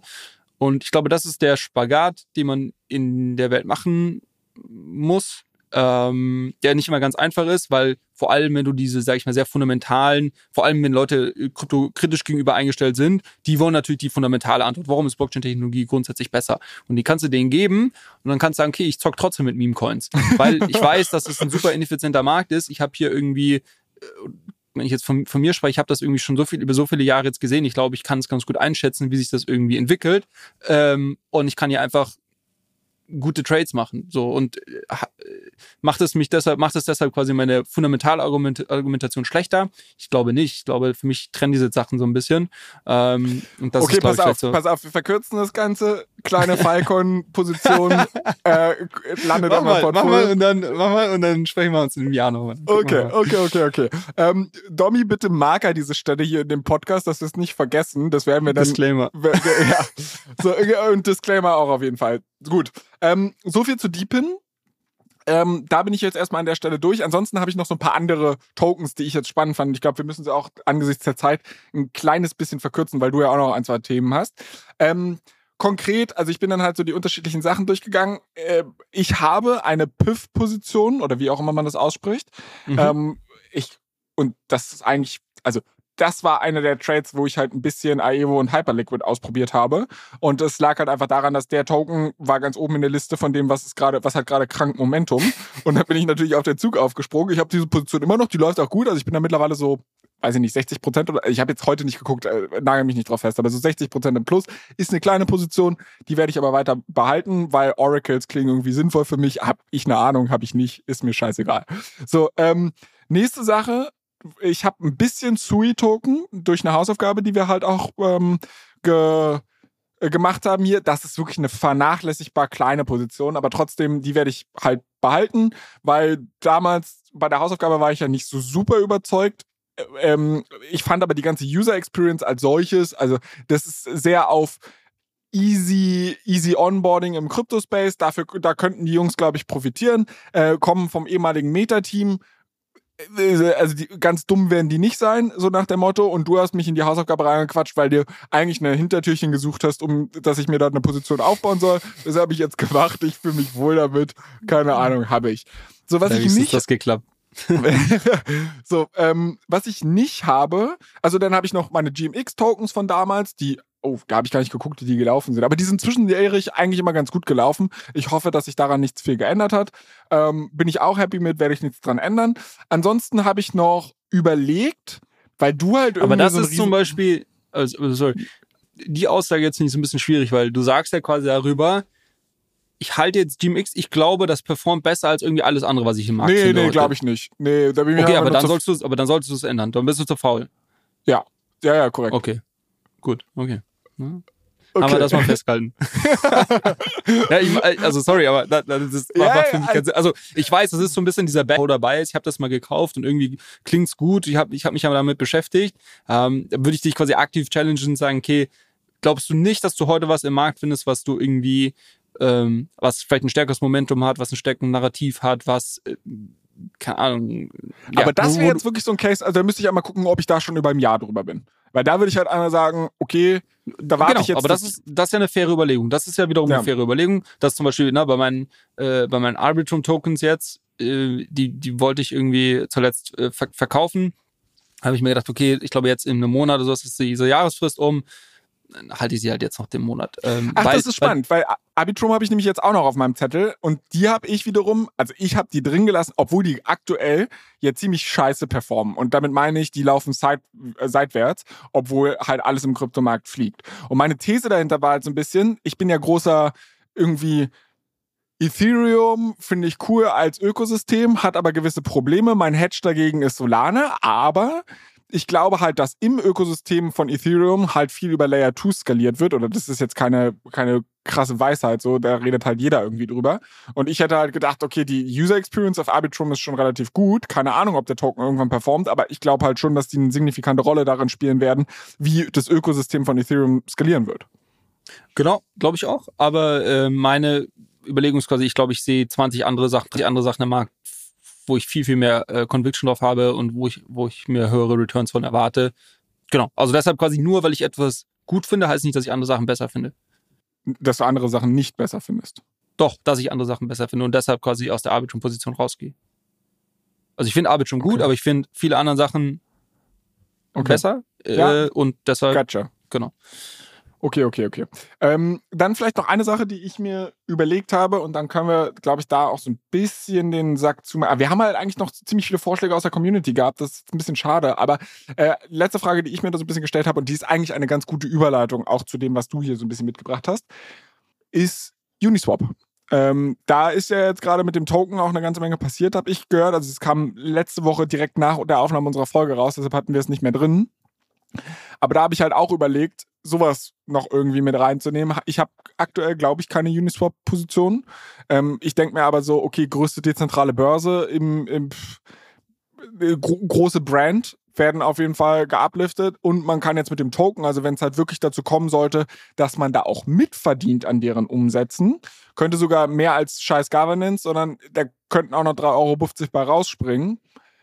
Klang mir jetzt erstmal nicht so dumm, mehr Research habe ich da nicht gemacht. Äh, erzähl mir mehr dazu. Ja, genau. Also über Uniswap und auch diesen Fee-Switch oder die Überlegung dort, Umsätze auch wiederum an die Tokenhalter zurückzuspielen, ähm, darüber haben wir schon, schon ein paar Mal hier gesprochen und glaube ich auch schon mal ein Deep Dive. Wir haben auch schon mal einen Juni Deep Dive gemacht, meine ich. Ne? Also da ja. ähm, würde ich euch vertrösten auf die alten Folgen und unser in zukünftig bald bestehendes äh, Register, wo man dann auch nach Stichwörtern suchen kann. Ähm, genau, aber der, der, Unterschied, äh, vielleicht jetzt, also genau, letzte Freitag nach unserer Aufnahme gab es dann ein neues Proposal, das diesmal aber von der Uniswap Foundation selber gestellt wurde, soweit ich das gelesen habe, und nicht von irgendwem random aus der Community, ähm, eben so einen Fee-Switch jetzt äh, zu integrieren. Und das sagt mir vor allem eine Sache, dass sie das rechtlich mittlerweile abgeklärt haben und ähm, sich damit wohlfühlen, das umzusetzen. Das war ja in der Vergangenheit immer der, der ganz, ganz große, äh, die ganz, ganz große Bremse, dass vor allem die großen die Foundation, aber auch die großen Tokenhalter, vor allem die großen VCs, sich damit nicht wohlgefühlt haben und deshalb auch da nicht abgestimmt haben oder teilweise dann dagegen gestimmt haben. Ähm, genau. Und dadurch, dass sie das jetzt machen, lese ich da so ein bisschen zwischen den Zeilen. Wir haben das quasi abklären lassen und fühlen uns wohl damit.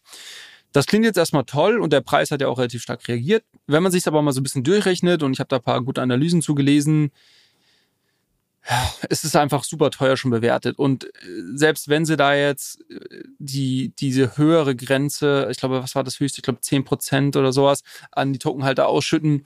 Ähm, also nach den Berechnungen, die ich gesehen habe, und selbst wenn man die Volumina aus dem letzten Bull Market nimmt, die noch mal viel höher waren als das, was wir aktuell sehen, würdest du dann irgendwie auf eine Staking-Rendite von irgendwie irgendwas zwischen drei bis fünf Prozent kommen.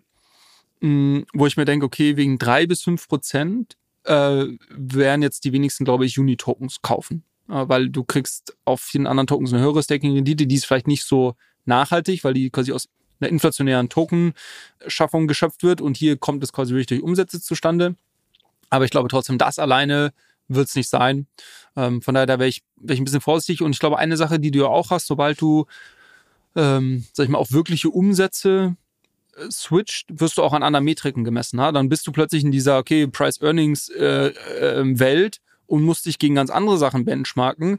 Wenn du einfach nur auf einer Vision und Governance Token ist ja quasi so ein bisschen, was ist ein Governance Token wert? Das ist ja super schwer zu messen, so ein bisschen mehr auf dieser der nicht greifbaren Ebene unterwegs bist, glaube dann hast du dann hast du es fast einfacher. Und das ist so ein bisschen, das ist so ein bisschen schwierig, aber ich glaube, das ist ja auch das, was man manchmal bei so frühphasigen Startups sieht. Also wenn du irgendein ne, Gründerteam siehst mit einem Pitch-Deck, die, die erzählen dir hier die tollste Vision, ja geil, äh, klingt gut. Wenn die aber dann irgendwann mal zur Series A, B irgendwie äh, anfangen, sich an, an Umsätzen und Umsatzwachstum und irgendwie Customer Acquisition Cost, Entwicklung über eine Zeit, äh, über einen Zeitraum äh, dahingehend ähm, messen lassen müssen, dann wird es manchmal wird's viel, viel schwieriger, weil dann hast du natürlich diese Zahlen und kannst auch äh, das daran messen. Und deshalb glaube ich, äh, laufen teilweise wahrscheinlich so Projekte besser, solange die nur in diesem nicht greifbaren ähm, Governance-Token-Mischmasch drin stecken und ähm, wahrscheinlich aus einer in dem Bullenmarkt, ne? also ich glaube in einem, in einem, in einem, in einem Bärmarkt schon wieder anders, weil ich glaube, da schauen viel mehr Leute auf diese Fundamentals. Da könnte Uniswap dann wieder sehr interessant sein. Jetzt aktuell, glaube ich, werden andere Tokens wahrscheinlich mehr Momentum haben, wo du es nicht an, an den Price Earnings letztendlich festmachst. Aber ich finde es, mhm. also das jetzt mal außen vor, ich finde es grundsätzlich total cool, dass sie sich jetzt da dahin bewegen, nach jahrelanger, es gibt seit, seit Jahren diese, diese Diskussion rund um das Thema und dass man sich jetzt da scheinbar rechtlich mittlerweile ähm, so gut beraten äh, fühlt oder das abgeklärt hat, dass man diesen, dieses Vorhaben umsetzen möchte. Und ähm, es wird natürlich interessant zu sehen sein, was das dann letztendlich auslöst für eine Dynamik, ob dann wirklich weniger Liquidität drauf ist auf der Plattform und so weiter. Also es wird eine sehr, sehr spannende Case Study. Ähm, ändert das deshalb jetzt irgendwie meinen Blick auf den Uni-Token nicht wirklich. Okay, okay. Also nehme ich mit. Äh, das heißt, ich tausche meine Pläne bei Unitoken gegen Filecoin ein, weil du mir den Degen-Narrativ präsentiert hast. Ich fasse vielleicht nochmal für mich zusammen, was, was ich jetzt so, also Base-Portfolio bei mir war jetzt äh, teilweise geplant, teilweise schon umgesetzt, äh, ist Bitcoin, Ethereum, Solana. Ähm, Im Deep-Pin-Space würde ich mich halt positionieren bei Helium, Render, Akash und Filecoin äh, auf Anraten von Julius, keine Anlageberatung. Warum, aber ähm, warum Render und Akash? Ne, das war den, den, den Take habe ich dir eigentlich schon gegeben, dass ich halt so sage, okay, die einen sind halt mehr in diesem AI-Ding, ja. während die anderen, glaube ich, mehr noch von dieser Creator Economy und so weiter pro, äh, profitieren, weil du halt viel Rendering Power etc. pp ja. brauchst. Ja. Das wird wahrscheinlich nicht auf den, also der Instagrammer, der wird wahrscheinlich nicht Render benutzen, weil das kriegt dann Zweifel mit seinem iPhone noch gerendert. Äh, aber halt einfach, wenn wir überlegen, in was für einer Content Welt wir aktuell leben, kann ich mir halt auch vorstellen, dass das halt sich auch noch. Ich verstehe, dass die irgendwie. Ich will einfach da nicht mein, meine, meine, äh, meine Knete auf ein Pferd setzen und dann gewinnt das andere. Sondern ich glaube halt grundsätzlich an dem Bereich, hier ist einfach und die ein bisschen differenziert sind sie auch noch. Das ist aber wieder hier so ein Mid-Curve-Denken und was ja, weiß passt. ich denn. Äh, passt. Genau. Das in der Hinsicht, was die anderen Sachen angeht, äh, Uniswap hast du mich gerade von abgeraten. Ich habe ein bisschen Sui und Piff. Ähm, ich habe auch immer noch ein bisschen Matic. Das werde ich allerdings verkaufen. Ähm, ich weiß nicht, wann ich es mache, also ob ich das heute mache oder in einem Monat. Ich wahrscheinlich bin ich wieder relativ faul, aber das läuft halt aktuell nicht. Ich, Business Development technisch haben die zwar letztes Jahr irgendwie krass abgerissen, aber richtig bei rumgekommen ist irgendwie noch nicht. Ähm, und ich habe halt noch so ein bisschen überlegt, äh, weil du so ein Riesenfan von Lido bist ähm, und ich mir da, also da, da, Tausch doch, dein, tausch doch deine Matic in Nier vielleicht. Und das, so, darauf wollte ich nämlich, also ich wollte ja gerade zusammenfassen, ich wollte ja gerade zusammenfassen, so in der Hinsicht, NFTs mache ich nicht, äh, bei Lido können wir ein andermal drüber sprechen ähm, und äh, ich habe dann halt, und Arbitrum hast du mir auch erzählt, bist, äh, überlegst du zu verkaufen, da denke ich mir auch, naja gut, wenn der, wenn der Nagel das macht, dann kann es ja nicht so verkehrt sein. Ähm, äh, klingt jetzt auch nicht so schlecht, aber und dann kommen wir jetzt nämlich zu dem Thema, eigentlich die Community hat ja auch so ein paar Sachen reingeworfen. Und unter anderem hat ein User, und ich, sorry, dass ich jetzt den Namen nicht parat habe, da wurde auch Nier genannt. Und da hast du drunter geschrieben, bin ich bullish drauf. Jetzt will ich mal wissen, was, was zur Hölle, warum bist du da bullish? Wahrscheinlich haben wir schon mal drüber gesprochen, ich kann mich nicht dran erinnern. Aber ja, die haben wir schon mal gesprochen. Würde jetzt wahrscheinlich auch eine längere, also wenn wir es ausführlich besprechen wollen, wird es eine, eine längere Sache. Kurz gesagt, haben die einen ganz guten Pivot hinbekommen. Also die haben ursprünglich auch so ein bisschen dieses, dieses Layer One Game gespielt, dass sie da irgendwie ähm, ähnlich wie, wie ein Avalanche oder Solana und andere irgendwie dieses riesen Ökosystem aufbauen, auf, aufgebaut haben. Und die haben dann irgendwann einen ganz guten Pivot hinbekommen und sagen, okay, wir werden mehr so ein, so ein Infrastructure ähm, L1. Das heißt, wir äh, wir existieren, aber wir machen, wir konzentrieren uns eher darauf, jetzt nicht irgendwie die hundertste ähm, AMM-Börse bei uns zu launchen, weil da gibt es einfach schon 99 andere und so, was ist, was ist der Effekt davon aus, dass Leute das Airdrop farmen, sondern wir versuchen irgendwo äh, Partner zu finden, die Projekte umsetzen wollen mit irgendeiner Blockchain-Komponente, die das Ganze aber komplett wegabstrahiert haben wollen von der User Experience. Ähm, und das muss ja, das muss ja eigentlich so ein bisschen die Zielvision auch sein. Und haben da, glaube ich, jetzt drei oder vier größere Projekte gelauncht und sind tatsächlich von den Daily Active Users einer der Top-Blockchains. Ähm, das weiß nur kein Mensch, weil das halt irgendwelche, das eine ist, glaube ich, so eine Shopping-App irgendwo in Südostasien und sonst was, wo du irgendwelche Treuepunkte und sonst was sammelst. Das läuft alles über Nier. Ähm, und man kriegt es aber nicht so wirklich mit. Und sie sind auch von der Technologie relativ weit. Ähm, ich würde sie so ein bisschen vom Narrativ vielleicht in eine Ecke so ein bisschen wie Polygon aktuell stecken. Aus dem Grund, dass eins der Hauptthemen, die die vorantreiben, so das Thema Chain Abstraction ist. Also ähm, dir kann es egal sein, was du machen kannst mit einem Nier-Account, also mit deiner Wallet auf Nier letztendlich, ähm, du kannst jede andere Blockchain, so gut wie jede andere Blockchain an, anstoßen und äh, dort Transaktionen machen. Das heißt, du kannst von deinem Nier-Account dir einen CryptoPunk kaufen, du kannst von deinem Nier-Account auf Solana, auf äh, Drift irgendwie eine Position aufmachen oder sonst was. Äh, und das haben die alles so ein bisschen ähm, wegabstrahiert, den Hintergrund. Und das, läuft quasi einfach, vereinfacht gesagt. Ähm, und das ist halt schon das ist schon ziemlich stark. Und ich glaube, die sind da sehr, sehr weit. Ähm, ich glaube auch, dass sie nicht die entsprechende Aufmerksamkeit der Vergangenheit bekommen haben, die sie eigentlich hätten bekommen sollen. Äh, der Gründer, äh, Ilya, ist jetzt wieder zurück als CEO in die Foundation reingekommen. Der war zwischenzeitlich in einer anderen Position. Der hat jetzt wieder das Ruder übernommen, ähm, was ich auch sehr positiv finde. Der übrigens in seinem vorherigen Job bei Google ähm, einer der Researcher war, die für die Transformer Networks, also GPT, das T in GPT steht ja für Transformer Networks, äh, die das äh, miterfunden haben. Äh, das heißt, der kann immer, wenn er will, die AI-Karte spielen. Ähm, und äh, ich meine auch so ein bisschen rausgelesen zu haben, dass sie das jetzt wieder stärker spielen werden. Ähm, ja, das so ein paar Bullet Points, aber können wir gerne mal einen Deep Dive zu machen. Ähm, ich habe da relativ viel Research auch zu gelesen und auch selber meine, mir meine Gedanken gemacht.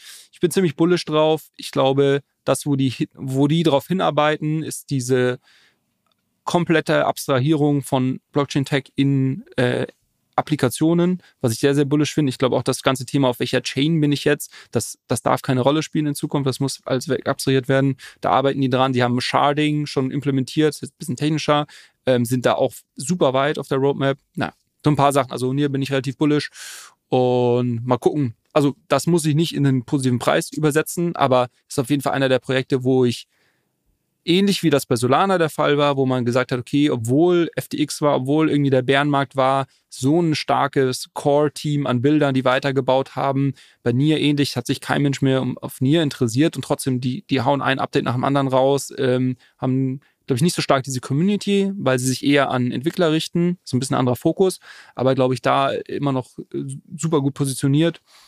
Und ja, das ist so. Okay, also lass uns gerne einen Deep Dive zu machen, weil so 100% bin ich jetzt auf der These noch nicht verhaftet, aber ich werde natürlich ganz blind ähm, dir vertrauen und meinen Medic abstoßen gegen mir. ähm, ansonsten, wie gesagt, ich, ich glaube, ich würde jetzt an dieser Stelle echt mal den Sack da an der Hinsicht zumachen. Es gibt so viele Sachen, über die wir noch sprechen könnten. Viele Leute aus der Community haben sehr viele Privacy-Tokens auch eingeworfen. Mhm. Ähm, wir haben äh, zu Casper, habe ich gelesen als Name. I don't know was das ist. Das habe ich leider Gottes zu spät mitbekommen. Ähm, Blast gibt es auch tatsächlich ein paar Leute, die es interessant finden. Ähm, Jito als solches, äh, Kosmos-Ökosystem haben wir gar nicht gerade drüber gesprochen. Äh, Aber Celestia. Das, das war ja so ein bisschen ja. mein, mein Thema für dich von den Narrativen her. Du könntest ja sagen, okay, es gibt irgendwie diese Narrativ modulare Blockchain-Welt, slash Kosmos-Ökosystem, es gibt irgendwie Narrativ Gaming, es gibt irgendwie Narrativ Privacy, es gibt Narrativ AI und so weiter und so fort. Und ähm, einfach mal als Überlegung zu sagen, okay, ich hedge mich dort, indem ich irgendwie für all diese Narrative mir eine, ähm, eine Wette aussuche, von denen ich glaube, dass sie das Gesamtökosystem relativ gut repräsentieren nur als Idee, ich weiß, es ist dann auch Aufwand, du musst dieses Portfolio auch managen, du musst es dir erstmal aufbauen und so weiter. Ich glaube. Naja, ähm, also ich sehe das, ich sehe das ganz anders. Also ich sehe einfach jetzt gerade Teil 2 dieser Folge wird halt sein, Julius Nagel präsentiert einmal, wie er sich positioniert und du gibst mir zu jedem narrativen Token. Zack, boom. Weil das ist nämlich tatsächlich auch, also so was Narrative angeht, ne, da, da habe ich auch so ein paar Sachen im Kopf. Ich glaube zum Beispiel total, dass dieses Intent-Based Trading durch die Decke gehen wird. Wie setze ich da am besten drauf? I don't know. Ähm, zweite Sache, ich bin auch ein Fan übrigens von das ist auch eine Sache, die ich überlegt habe, habe dann aber gesagt, okay, was für ein kommerzieller Use Case ist dahinter? Hm, aber ist ähm, dieses ganze DeSci, also Decentralized Science, bin ich ein großer Fan von gewesen, weil es ernsthaft ein Problem löst.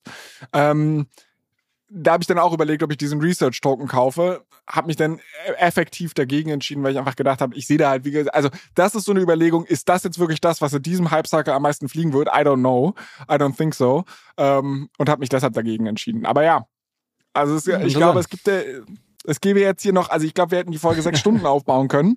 Ähm, das ist so die Sache. Ich will aber trotzdem angesichts der Zeit. Äh, wir können diese Sache immer mal wieder, wir werden halt auch in der Telegram-Gruppe, glaube ich, auch äh, dazu einladen, dass man da Feedback zu gibt, nochmal irgendwie, dass wir auch versuchen, Anmerkungen aufzugreifen in den weiteren Folgen und wir werden das hier immer weiter besprechen. Ähm, trotzdem würde ich die verbleibende Zeit, die wir jetzt noch haben, nutzen, dass du mir erzählst, was hier der große Wahlgamble dieses Jahr sein könnte.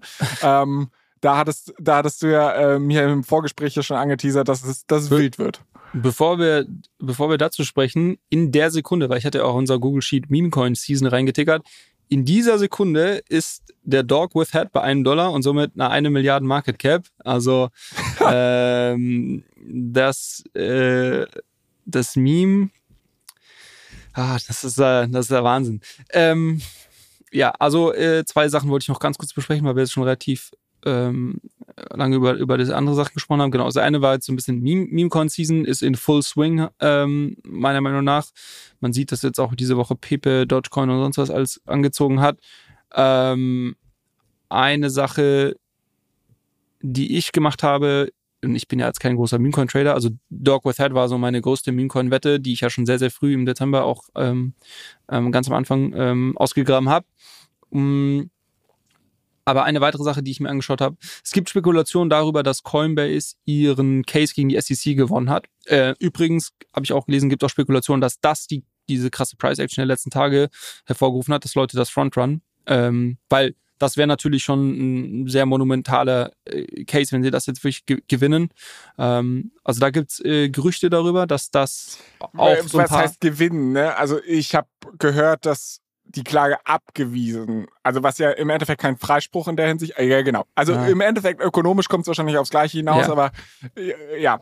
Genau, also das ist dort, sagen wir so, das ist positive Meldung von diesem Gerichtsfall zwischen Coinbase und der SEC geben wird.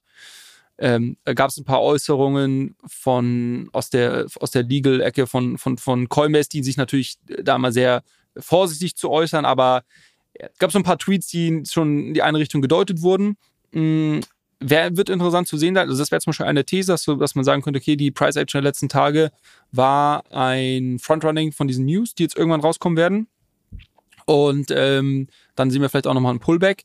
Ähm, mein Take darauf war zu sagen, okay, äh, gibt es irgendeinen coolen Meme-Coin im Coinbase-Ökosystem, den ich schon länger äh, verfolge, der vielleicht dann bei so einer Price-Action, äh, bei so einer News gut reagieren würde. Ähm, da habe ich mich so ein bisschen positioniert. Ähm, und die zweite Sache, die ich eigentlich mit dir mehr besprechen wollte, mh, hm, das werden wir wahrscheinlich auch ein bisschen kürzer machen, aber ist so ein bisschen die, die Sache, wir haben jetzt dieses Jahr die große US-Wahl, die im November ansteht. Und ich habe von mehreren, auch größeren Kryptofonds jetzt in letzter Zeit ähm, ja, Meldungen dazu gesehen, dass sie sich dort teilweise positioniert haben und sehr unterschiedlich. Und ähm, das wollte ich dir einfach mal, mal, mal teilen und mal fragen, was du davon hältst. Also ein Fonds habe ich gesehen, haben sich tatsächlich ähm, darüber positioniert, indem sie eine große Position von den Trump Trading Cards, also Trump hat ja eine eigene NFT-Kollektion rausgebracht, vor zwei Jahren, meine ich, oder sowas. Ähm, und die haben sich dort sehr, sehr äh, eine große Position aufgebaut und sind long gegangen. Ähm, das ist quasi jetzt eine Möglichkeit auf, also alle gehen ja davon aus, dass Trump diese Wahl gewinnen wird, im, im Moment auf jeden Fall. Ich glaube, selbst wenn er sie nicht gewinnen sollte aus irgendeinem Grund, wird, wird er enorm viel Aufmerksamkeit haben rund um die Wahl. Ähm, und Aufmerksamkeit könnte sich in dem Fall dann auch irgendwie in Price Action übersetzen. Aber das ist eine Möglichkeit, drauf, drauf zu wetten. Äh, fand ich ganz, fand ich ganz interessant und finde ich auch gar nicht so blöd, ehrlicherweise. Also der Floor Price hat jetzt, ja, hat sich jetzt verdoppelt ähm, von 0,14 auf 0,3 ETH ungefähr. Ähm, ist aber jetzt auch noch nicht absurd hochgegangen. Also fand ich gar nicht so blöd. Ähm, eine weitere Möglichkeit, wie man das natürlich machen kann, ist auf Polymarke zu setzen, aber das ist, haben wir ja schon ein paar Mal besprochen. Und ähm, eine andere Sache, die ich gelesen habe zur US-Wahl, die ich auch ganz interessant fand, war zum Thema, ähm, und das hat jetzt mehr so ein, so ein so ein Second-Order-Effekt der Wahlen, ist, dass du ja immer rund um die Wahlen diese Probleme oder bei den letzten beiden Wahlen diese Probleme mit Social Media hast, mit Fake-Accounts. Äh, Damals ging es darum, dass Russland irgendwie Einflussnahme genommen hat in die US-Wahl ähm, und so weiter. Ähm, und das Ganze wird halt dieses Jahr mit AI und wenn man sieht, was AI mittlerweile schon an Bildern, an Deepfakes, an Videos erzeugen kann, das wird ein neues Ausmaß erreichen. Und ich glaube, wir, ich glaube, wir können es ich glaube, die meisten Leute haben das noch nicht so auf einem Schirm, wie crazy das werden wird rund um die Wahl, wenn man sich mal überlegt, wie stark das schon in den vorherigen Wahlen im Vordergrund gestanden hat, diese ganze Dis Diskussion rund um Einflussnahme, um irgendwelche Fake News, daher kommt, glaube ich, auch diese ganze Fake News-Geschichte. Ähm, und ich glaube, durch AI-generated Content wird das noch, noch viel krasser werden. Das hat zum einen zur Folge, glaube ich, dass Blockchain-Technologie da grundsätzlich ähm, in, in, in, auf jeden Fall in den Vordergrund rücken wird, weil Blockchain ja eine der Möglichkeiten ist, um so ein bisschen diese Unterscheidung zwischen, okay, was ist, äh, was ist irgendwie Real Content oder, Human-Generated Content und Non-Human-Generated Content, eine Möglichkeit, das zu unterscheiden. Die andere Sache, die passieren wird, ist, dass wahrscheinlich so Leute wie Sam Altman und, äh, sag ich mal, ChatGPT und Co. stark in der Kritik stehen werden, vor allem von den Politikern. Was wird Sam Altman machen? Der wird sagen, ja Leute, ich habe doch die Lösung dafür auch gebaut, während ich OpenAI gebaut habe habe ich auch WorldCoin gebaut. Das ermöglicht euch, äh, hier sämtliche äh, Iris äh, einscannen zu lassen. Und äh, dann, haben wir eine, dann haben wir das Problem gar nicht mehr, weil sämtlicher Content kann in Zukunft quasi von deinem äh, Proof of Humanity unterschrieben werden und dann wissen wir, was echter Content ist und was nicht echter Content ist. Und in dem Moment, wo er das macht, wird WorldCoin durch die Decke pumpen. Ich also ich positioniere mich da nicht so, weil ich finde, WorldCoin hat jetzt ja gerade in 4x hingemacht und ist einfach unglaublich teuer bewertet. Ähm, aber den Narrativ finde ich gar nicht mal so blöd. Und ich könnte mir vorstellen, dass das passiert. Aber äh, widersprichst du jetzt nicht deiner Logik von vorhin, dass du halt so sagst, ja, okay, Digga, du bist halt in diesem Narrativgame auch drin, also.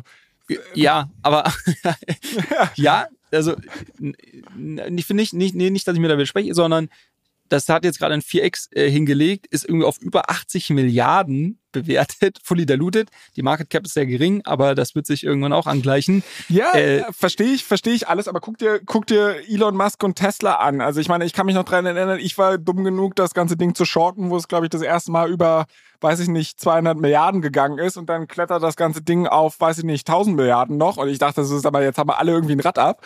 Und das Ding ist halt, also wenn so eine Persönlichkeit wie Elon Musk oder halt auch ein Sam Altman einmal dieser Heiligenschein umgibt und dann halt die mediale Attention draufkommt, boah, ich, also da würde ich, würde ich mich nicht wundern, also ich finde es auch zu teuer, aber ich würde mich nicht wundern, dass das Ding noch 10x macht.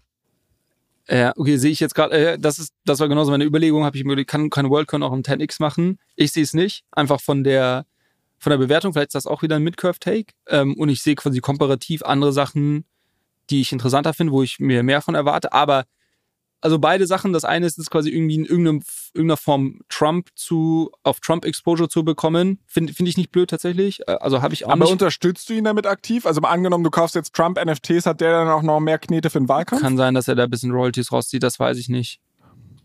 Weil das wäre ja zum Beispiel so eine Sache, wo ich sage, ist, ist auch, muss jetzt nicht sein. Genau, ist ein gutes Argument. Wäre wär vielleicht auch ein Grund, warum ich es dann, äh, warum ich es dann nicht machen würde. Aber sag ich mal, wenn man, ähm, abgesehen davon, wenn man das machen möchte, ist das, glaube ich, eine Möglichkeit. Und das andere ist wirklich diese äh, AI-Karte, äh, Sam Altman, und er wird sagen, Leute, ich habe die Lösung, hier ist WorldCoin. ja, ich, also als ich das gehört habe, musste ich ein bisschen schmunzeln, da habe ich so kurz drüber nachgedacht und ich finde es eigentlich gar nicht so blöd. Also das, also sind, meine, das sind meine Takes zur US-Wahl. Ja, ich finde, also ich finde beides wirklich sehr wild. Ähm, ich, in jedem kann ich den, den Kern der These irgendwie nachvollziehen, aber irgendwas in mir sträubt sich da einfach. Und gerade also, dann sollte man es machen. Das ist immer ein gute, gutes Bauchgefühl. Beide Coins that you hate the most. ja, also ich weiß es nicht. Ich weiß es nicht. Ich nehme es auf jeden Fall mal mit und ich finde es äh, toll, dass du hier so wilde Ideen mit mir teilst. Aber im Grunde genommen solltest du eigentlich auch, also du hast ja häufig als Kommentar zu meinem Portfolio, also ich, ich nehme für mich mit, du findest es nicht komplett scheiße, äh, aber du hast häufiger mal sowas gesagt, ja, da gibt es Dinge, die ich spannender finde. Hast dich aber immer relativ vage gehalten, was diese Dinge sind, die du spannender findest. Ich glaube, äh, die Hörer und mich jetzt 100 Folgen warten zu lassen, dass wir das Portfolio-Update von Julius Nagel machen, wäre ein bisschen kacke. Ich glaube, nächste Folge nochmal exakt das gleiche zu machen, wäre auch doof. Aber du musst mir halt einfach wirklich ein bisschen aktiv jetzt auch helfen. Und ich meine damit nicht Anlageberatung oder was weiß ich, aber versuche in den nächsten Folgen die Projekte, die du wirklich spannend findest, auch nochmal ein bisschen aktiver für mich zu platzieren, dass ich es wenigstens raushöre. Oder teils mir in der Telegram-Gruppe oder was weiß ich, aber ich brauche da auch ein bisschen Input. Ich glaube, ähm, das wäre toll. Ähm, und vielleicht können wir auch in den nächsten Folgen ein bisschen mehr auch darüber sprechen, wie die Community sich positioniert hat. Die haben ja auch relativ viel in, in Telegram äh, ja. reingeschrieben. Du kannst ja mal gucken, was du da so auch spannend ja, wir können fandest. Mal können wir ein paar Umfragen machen. Das hatte jemand auch vorgeschlagen. Wir können ein paar Umfragen machen. So, okay, welchen Narrativ setzt ihr? Wie habt ihr euer Portfolio prozentual aufgeteilt? Vielleicht hilft dir das ja auch nochmal. Und ich meine, ehrlicherweise, in der Vergangenheit schon häufiger eindeutige Hints dazu gegeben zu haben, was ich spannend finde. Ja, aber ähm, ich höre dir doch nicht ordentlich zu. Genau. Ich will kein Hint. Ich will's, ich will's einfach mies in die Fresse. Ja, okay, okay. Ähm, ja, auch das können wir gerne machen. Ansonsten, letzte Frage. In unserem Doc steht eigentlich noch Blast Lounge drin. Willst du dazu noch einen kurzen Take geben? Willst du einfach nur sagen, das Ding ist jetzt live, aber pff, oder wie machen wir es? Naja, gut, es ist gestern Abend, Donnerstagabend deutsche Zeit live gegangen. Ähm, deshalb können wir da jetzt Freitagmorgen, ich war gestern Abend im Flieger, also ich kann da jetzt noch nicht so viel zu sagen. Äh, ich hatte ja schon gesagt, dass vor zwei Wochen, glaube ich, dass ich mir das sehr genau anschaue. Ich glaube, dass ähm, es dort durchaus Potenzial dafür gibt, einen sehr, ähm, wie sagt man da, gesundes oder weiß nicht, sehr vi vibrant Ecosystem aufzubauen als, als Layer 2 Blockchain. Also ich glaube, da, da, da wird viel passieren. Ähm, genau, aber würde da jetzt auch nicht jedem Hype hinterherlaufen. Also da wird es jetzt bestimmt irgendwelche neuen Geschichten geben, sondern wird so ein bisschen gucken, oder was ich mache, nicht, nicht würde, sondern was ich mache. Ich gucke mir so ein bisschen, wer sind die, wer sind vielleicht die, die Gewinner auf Blast, wer, wer schafft es irgendwie dort wirklich, sich, sich gut zu positionieren und in diesem Ökosystem irgendwie als äh, als Brand oder als etwas, äh, was, was die Community auch gerne nach außen hin trägt, irgendwie ähm, hervorzugehen. Und da werde ich mich vielleicht ein bisschen positionieren. Ähm, genau, aber für mich ist auch in erster Linie so sehr interessant, weil ich glaube, Blast hat vieles anders gemacht, wurde dafür sehr stark kritisiert in der Vergangenheit. Ich glaube, mittlerweile gibt es nur wenige Kritiker. Ähm, und jetzt wird es interessant ähm, zu sehen sein, ob sie diese PS auch wirklich auf die Straße bringen am Ende des Tages ähm, oder, oder eben nicht. Ich bin da gerade eher auf der Seite, dass ich glaube, sie kriegen es hin und ich glaube, es wird, wird ganz interessant sein. Ähm, genau, aber aber letztlich, also können wir, können wir gerne nächste Woche oder in zwei Wochen mal irgendwie ein ausführliches Update geben, dann äh, haben wir da auch ein paar mehr Datenpunkte. Ich glaube, es ist heute jetzt noch ein bisschen zu früh. Finde ich toll, finde ich eine gute Nummer. Und ja, ansonsten würde ich sagen, let's call it a Folge. ähm, ich bin, ähm, ich, ich hoffe, der Community hat auch einigermaßen Freude bereitet. Ich meine, die Folge war ja etwas anders aufgebaut, als wir sonst unsere Folgen gestalten. Es war jetzt weniger News-Content, es war irgendwie auch mehr Plauderei über das, was ich hier so ein bisschen gelernt habe, ähm, wie ich mich da positioniere. Wir waren, glaube ich, auch ein bisschen überschwänglich, euphorisch. Äh, seht es uns nach, wir sind in einem Bullenrun und auch wir können uns da nicht komplett gegen schützen. Ähm, nichtsdestotrotz versuchen wir natürlich einen kritischen Blick zu bewahren und auch in den nächsten Folgen halt irgendwie Projekte mehr unter die Lupe zu nehmen, als dass ich hier so irgendwie Pistolero-mäßig raushaue. Oh, das finde ich spannend, weil. Und im Endeffekt ist keine gute These dahinter. Deshalb ist es auch eigentlich gar nicht so schlecht, dass wir diese Folge so gestaltet haben, dass ich erzähle, was ich mir ins Portfolio packe, weil das kann unmöglich irgendjemand als Anlageberatung nehmen, weil ich, wie gesagt, keine Ahnung habe und hier eher den Mid-Curve-Take vertrete. Aber ihr habt auch Julius Einschätzung dazu gehört. Schreibt uns sehr, sehr gerne im Telegram-Channel, ähm, was ihr davon haltet, welche Anmerkungen, welches Feedback ihr habt. Könnt ihr uns natürlich auch gerne auf den Social-Kanälen allescoin-pod teilen. Das ist sowohl der Handle auf Twitter als auch auf Instagram. Wir freuen uns sehr, wenn ihr diese Folge oder den ganzen Podcast positiv bewertet auf Apple und Spotify und wir freuen uns sehr, wenn ihr bei den nächsten 100 Folgen auch am Start seid, Julius. Es war mir 100 Folgen ein Fest mit dir. Es wird mir weitere 100 Folgen ein Fest mit dir sein. Ich wollte gerade sagen, alle gute, ist nur, genießt den Urlaub. Das ist nur der erste Schritt, oder? Danke. Still early, ne? Bis nächste Woche. Ciao, ciao. Ciao, ciao.